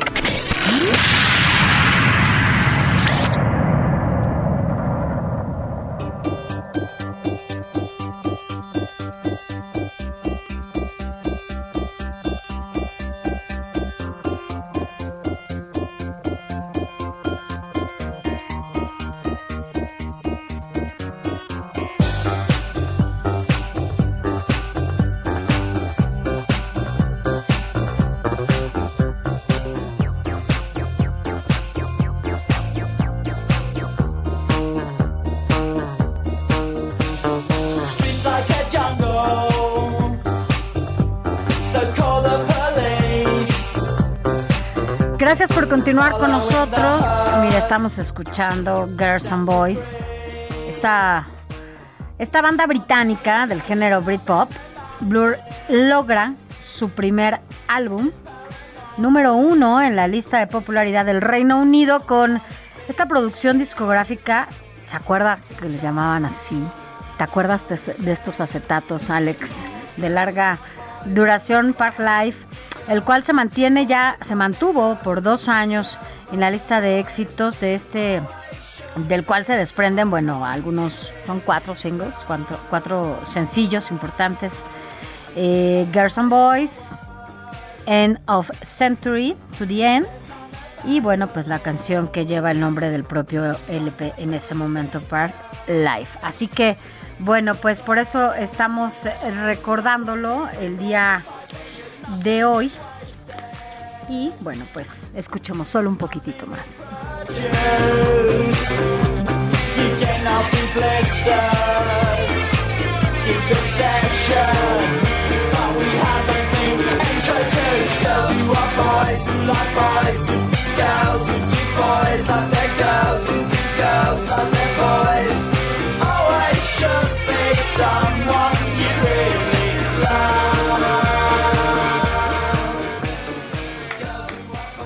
Nueve de la mañana con 33 minutos, hora del centro de la República. Y vámonos a otros temas. Ahora toca turno a Luis Ramírez, el hombre que más sabe del sector inmobiliario. Porque hoy, ¿qué nos vas a, contar, mi querido Luis? Buenos días. Querido Alejandro, gusto saludarte. Buenos días, Sofi. Bueno, contarles que justamente está en boga el tema de la segunda casa, el second home, y todo esto gracias a la pandemia. Dime, mi querido Alex, si no has pensado, eh, o seguramente tienes por ahí alguna segunda casa a la que te lanzas a descansar, a desconectarte el fin de semana, una casa cerca de la Ciudad de México, por ejemplo, Cuernavaca, San Miguel de Allende, y en otras ciudades también hay pueblos y sobre todo no se diga playas. Así es, ya la tengo en mi cabeza. Pronto, pronto bueno. haremos. Eh, eso es lo que pasa con la mayoría de las personas, todos tenemos en eh, la cabeza este second home. Y fíjate que hay una oportunidad extraordinaria porque gracias a la pandemia, pues bueno, primero se permite disfrutar más de estos second home. Y justamente eh, pues el home office y el school office hace que las personas puedan permanecer más días en estas casas que antes solamente eran de viernes a domingo y muchas veces una vez al mes si eran más lejanas. pero aparte de ello, la oferta durante el 2018-2019 eh, pues no hubo tanta venta de estos inmuebles, por lo que, eh, pues digamos que había una buena oferta y poca demanda. Sin embargo, ahora pues están eh, cambiando las cosas. Aumentó casi en 100% en algunas ciudades y en otras superó el 100% la demanda de este tipo de inmuebles durante 2020. Y bueno, contarte que, bueno, la diferencia es importante. Mientras te compras una casa dentro de la Ciudad de México con 3 millones, 2 millones de pesos, te compras más bien en Guadalajara, Ciudad de México, Monterrey, un departamento, difícilmente una casa, bueno, pues en zonas como Cuernavaca, Puerto Vallarta, Acapulco, eh, Cancún, te puedes encontrar, dependiendo de la zona, por supuesto, eh, por el mismo precio, casas de 2, 3 millones, pero con alberca y, otra vez ya no departamentos, cerca de la playa. Entonces, esto hace que muchas personas incluso su segunda casa sea su primer casa, o sea, la primera casa que realmente compran y siguen rentando en las ciudades, porque se vuelve una opción. Y querido eh, Ale, Sofi, si entendemos los inmuebles como lo planteamos nosotros en el programa que tendremos hoy, por supuesto, hoy cuatro de la tarde, aquí en esta emisión por el Heraldo Radio, eh, entenderíamos que, bueno, este tipo de inmuebles son además un negocio. Porque imagínate que puedes disfrutar tú una semana esta casa en Acapulco, en Cuernavaca, en Vallarta, en Mazatlán, eh, para quien nos escucha en Monterrey, por ejemplo, pues Mazatlán es muy cerca, siempre, siempre, hay lugares, Allende, etcétera. El tema es que el resto de los días bien puedes ah, tener muy buenas utilidades y convertir tu inmueble en un activo. De todo esto hablamos en nuestros seminarios, Ale, Sofi, de todo esto hablamos en los programas eh, de Radio Mundo Inmobiliario que se transmiten aquí por esta misma emisión. Y creo que es importante que las personas entiendan y, conciban que los inmuebles son eso, son un negocio, recordar que los inmuebles pues son parte importante de los negocios de muchos millonarios. El propio Carlos Slim en México es... Eh, fue su segundo negocio más importante y hoy lo sigue siendo su segundo negocio más importante. El Bill Gates, a pesar de ser eh, dueño de Microsoft, es el hombre que tiene la mayor extensión territorial como dueño en todos los Estados Unidos y otros países. En fin, los inmuebles son eso, un negocio. Desafortunadamente, Ale, Sofi, la cultura que tenemos en México respecto a los inmuebles es, mijo, cómprate una casa, hazte de una casa, no importa si está en una mala zona, no importa si no tiene buena plusvalía, no importa si no la vas a poder eh, rentar y sacarle ese jugo, esa rentabilidad de la que nosotros hablamos. Pero en realidad, mira, tan es buen negocio que acabo de dar la noticia este jueves en mi programa, que viene la primer fibra, estos fideicomisos de inversión en bienes raíces, la primer fibra residencial a México, algo que en Estados Unidos hay miles. ¿Y, por qué viene la primera fibra residencial en México? Porque estamos en un mercado de rentas. Hoy mucha gente, a contrario censo, no puede comprar un inmueble. Bueno, los que sí pueden deberían de comprarlo y rentarlo y tener una muy buena rentabilidad, logrando incluso que los inmuebles se paguen solo. De todo esto hablamos, eh, querida Sofi, Alejandro, y me gustaría invitar a, tu audiencia para que este lunes entren a la masterclass totalmente sin costo, una masterclass donde les enseñamos cómo invertir en bienes raíces y cómo obtener estas rentabilidades. Además, por supuesto, a quien se inscriba a esta masterclass le mandaré sin costo uno de mis libros, que por cierto ya es bestseller, dónde y cómo invertir durante y después de la pandemia. Se lo mandamos de manera electrónica para que lo puedan digerir 80 páginas, pero sobre todo, si se vienen al masterclass, aprenderán mucho y, claro, escuchar el programa. ¿Cómo inscribirse al masterclass? Ahora voy a dar un número de WhatsApp, pero nos pueden encontrar en todos lados como Luis Ramírez Mundo Inmobiliario o vive de las rentas.com. Visiten nuestra página para que sepan cómo hacerlo, querido Alejandro. Sí, ¿dónde? Dinos la dirección. Con mucho gusto, eh, www.vivedelasrentas.com. Voy a decir el número de WhatsApp para que me manden un WhatsApp, con gusto les contestamos y les mandamos todo esto. Es 55 11 21 84 21. Y bueno, recordar, ahora repito el WhatsApp, pero recordar que nos escuchamos aquí los jueves 10 de la noche, Mundo Inmobiliario, y hoy sábado 4 de la tarde, sintonícenos por esta misma frecuencia, vive de las rentas por Mundo Inmobiliario. El número de WhatsApp 55 11 21 84 21. Entendamos que los inmuebles son eso, son un negocio, un activo. Si tienes también un inmueble que es un pasivo hoy, que no te está dejando, que se está cayendo, bueno, conviértelo en un activo. Es el momento de hacerlo. Ale, Sofi. Pues ahí estaremos dándote seguimiento porque la verdad es que es una buena opción y es un buen momento para hacer estas inversiones. Ya lo sabemos, nos lo has dicho hasta el cansancio, pero no hay que dejar de repetir que siempre una inversión de un inmueble será la mejor opción. Es correcto, querido Ali, y es un buen momento porque déjame darte el dato que no han subido las tasas de interés.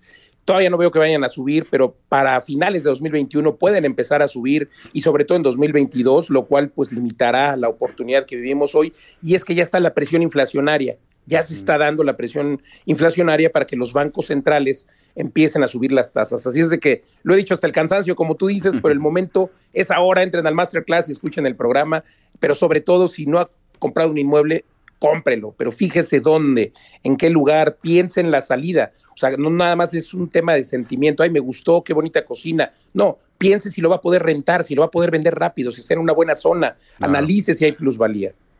Pues muy bien, mi querido Luis Ramírez, te escuchamos hoy a las 16 horas por esta frecuencia en 98.5 de FM en la metrópoli y en todas las demás frecuencias a lo largo y ancho del país. Que tengas muy buen sábado y nos escuchamos la siguiente. Igualmente, Ale, un abrazo. Hasta pronto.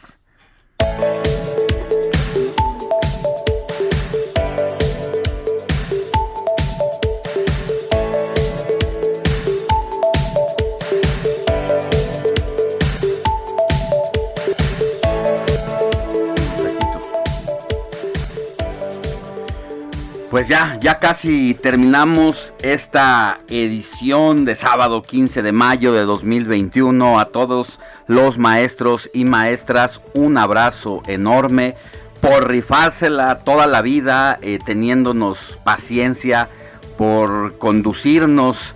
Eh, dicen que la escuela no educa, que la educación empieza en, casa, pero sí refuerza mucho el trabajo de los padres y a veces sí hay correcciones, ¿eh? O sea, sí hay muchos casos donde el niño, la niña que andaban en malos pasos, la maestra se dio cuenta, mandó llamar a los padres y eh, pues siempre será una pues como una segunda casa a la escuela, sí, un termómetro, ¿no? Importante sobre todo en ese tenor, en la aparte de educación que no tiene que ver con la académica, sino con la formación, ¿no? De cada uno de nosotros y sí, ¿no? Ellos detectan otras cosas, porque a veces ya sabes, sobre todo cuando son niños, cuando uno es niño, pues es latosillo de otra manera en la escuela y de otra manera en casa. Entonces, bueno, que, que, que es verdad esto que, que mencionas. Y mira, nos está escribiendo Patti de Méndez, que también le volvemos a mandar un saludo.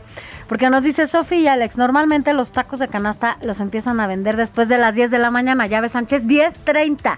O sea, lo que voy a hacer es ir ahorita y decirles que mañana vengan a las 8.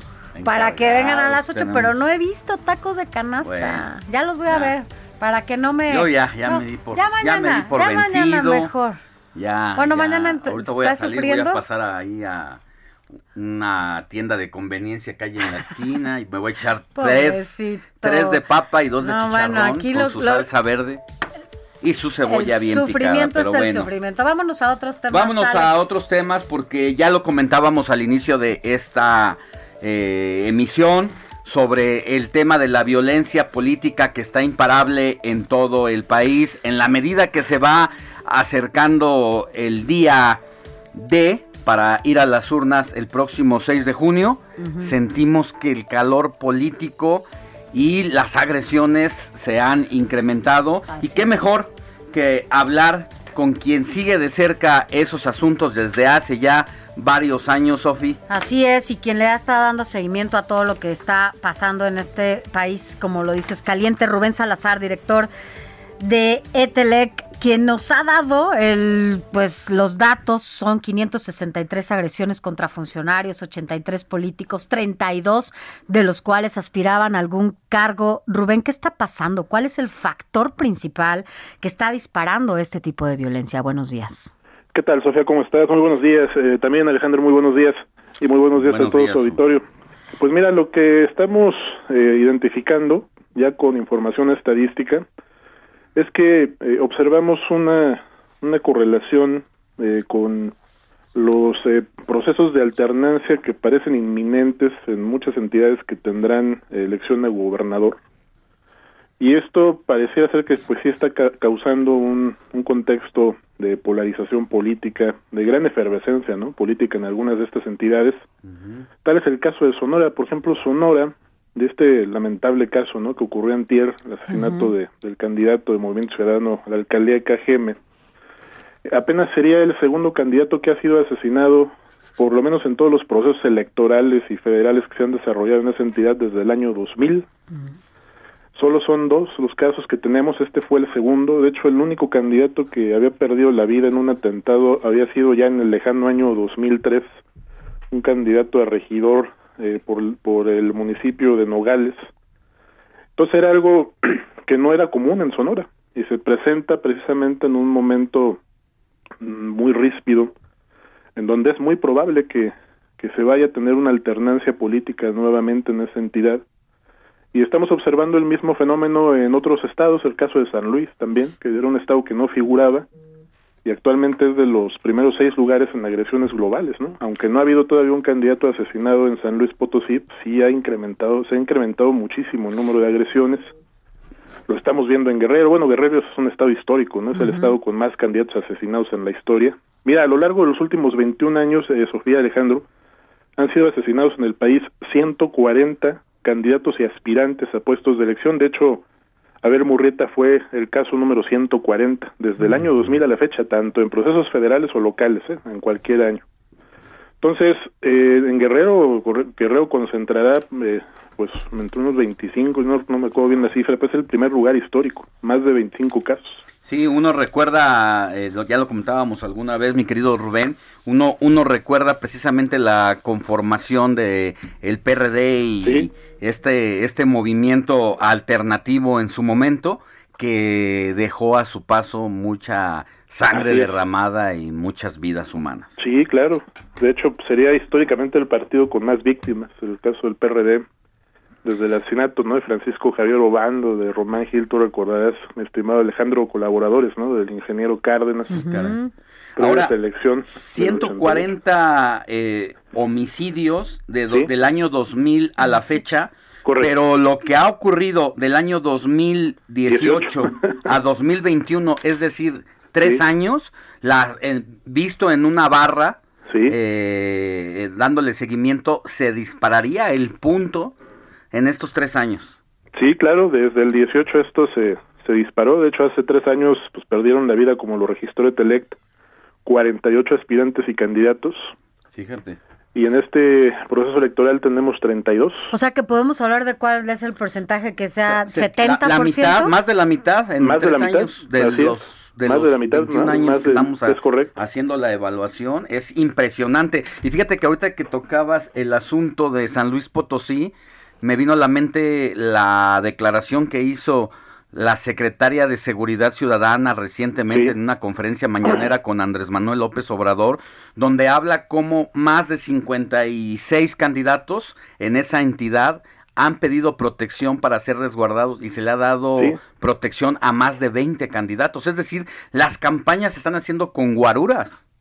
Sí, de hecho, fíjate que en ese caso, de, este, de, esta información que es la que presenta el gobierno federal en su diagnóstico, hay que analizar con cuidado esos datos, porque no todos los candidatos y candidatas que solicitan protección es porque ya hayan sido amenazados o agredidos. Muchos de ellos lo solicitan para poder realizar campañas en localidades que tienen altos índices de inseguridad. Eso es muy importante, ¿eh? El gobierno luego confunde, ni siquiera ellos mismos saben presentar sus cifras. Ajá, Pero de hecho son muy escasas las cifras que presenta el gobierno federal y bueno, además las niegan, ¿no? claro. Ayer el gobierno presenta que 13, 13 candidatos, bueno, yo le digo al, nada más al presidente, van 32 aspirantes y candidatos y de ellos únicamente 10 tie- tenían registro como candidatos ante sus partidos, no 13. Entonces, eh, pues también esta situación de minimizar, ¿no? O, o, de- o despreciar a los que no tenían un registro que pues fue el patrón, porque los agresores aprovechan eso, porque en primer lugar la legislación electoral no le brinda medidas de seguridad personal ni a aspirantes ni a precandidatos, solamente a candidatos con registro. Y segunda, pues los agresores saben bien que cuando asesinan a un, a un aspirante, la reacción de las fiscalías es mucho más tibia, ¿no? Que cuando ya es un candidato con registro. Ahí sí como que, al menos políticamente, las fiscalías se ven más obligadas, ¿no? A actuar. Entonces, eh, este patrón se repitió, le volvió a pasar, le pasó a Peña, le volvió a pasar a López Obrador, lo advertimos hace tres años, pero pues, pues al gobierno no le importa, ¿no? Ya cuando un- viene una recomendación o proviene una recomendación de una consultora externa para el caso del gobierno actual, No voltean a pues, verla. pues sí, ¿no? Los, nos, nos considera a todos como, como, como cuervos que le van a sacar los ojos. Es ¿no? que eres neoliberal. Somos neoliberales. Conservador, Sí. luego eres conservador, dinos la verdad, porque vieran, una yo- de yo- esas es por eso.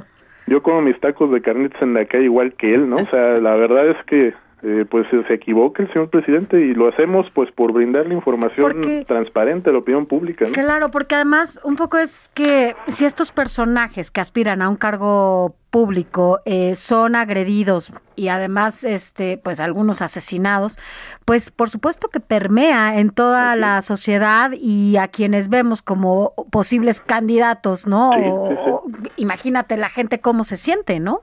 Sí, pasan dos cosas, ¿no? Cuando tú tienes eh, candidatos que están siendo amenazados, lo más probable es que vas a tener autoridades vulnerables y al final pues una ciudadanía vulnerable, ¿no? Ante todos estos intereses que se imponen a través de la violencia.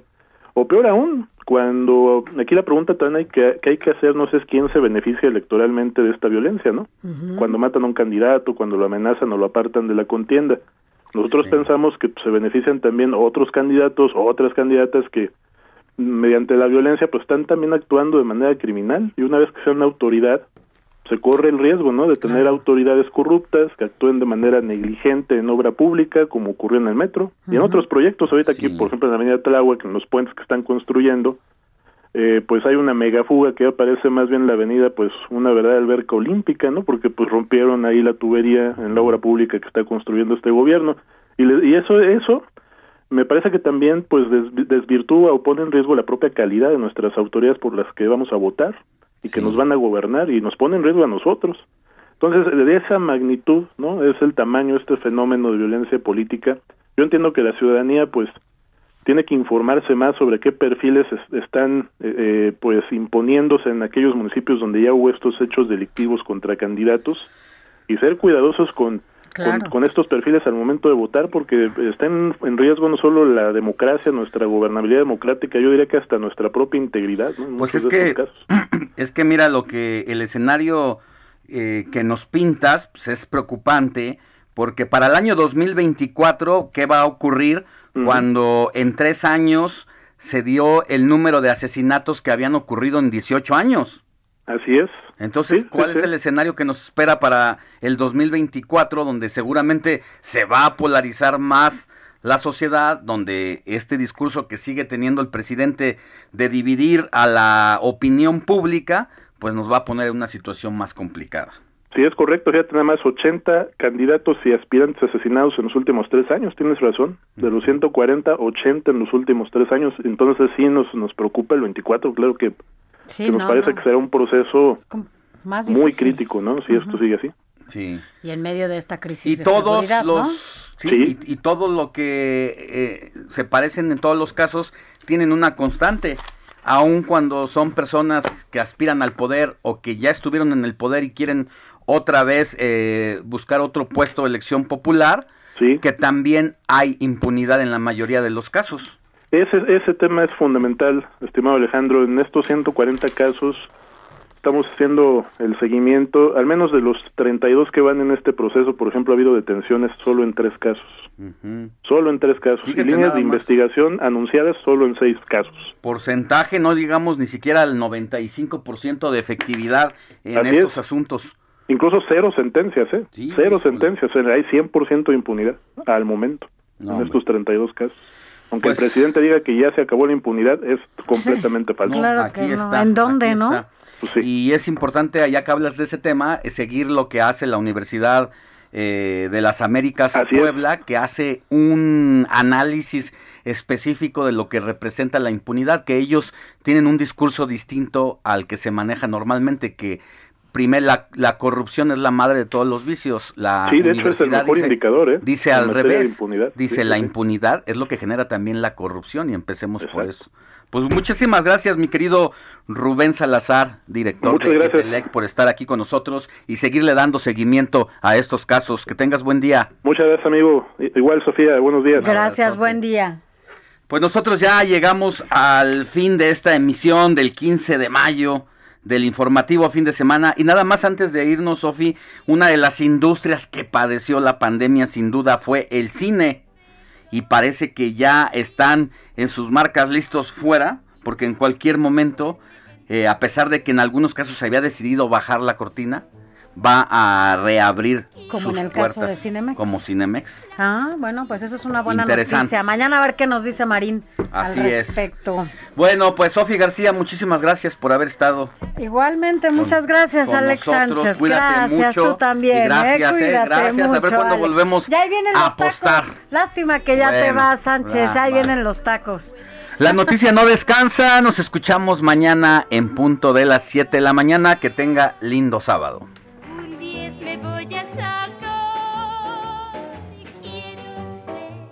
Heraldo Media Group presentó Informativo El Heraldo Fin de Semana con Sofía García y Alejandro Sánchez a través de El Heraldo Radio con la H que sí suena y ahora también se escucha. Hey, it's Paige DeSorbo from Giggly Squad. High quality fashion without the price tag. Say hello to Quince. I'm snagging high-end essentials like cozy cashmere sweaters, sleek leather jackets, fine jewelry, and so much more. With Quince being 50 to 80% less than similar brands. And they partner with factories that prioritize safe, ethical, and responsible manufacturing. I love that. Luxury quality within reach. Go to quince.com slash style to get free shipping and 365 day returns on your next order. Quince.com slash style.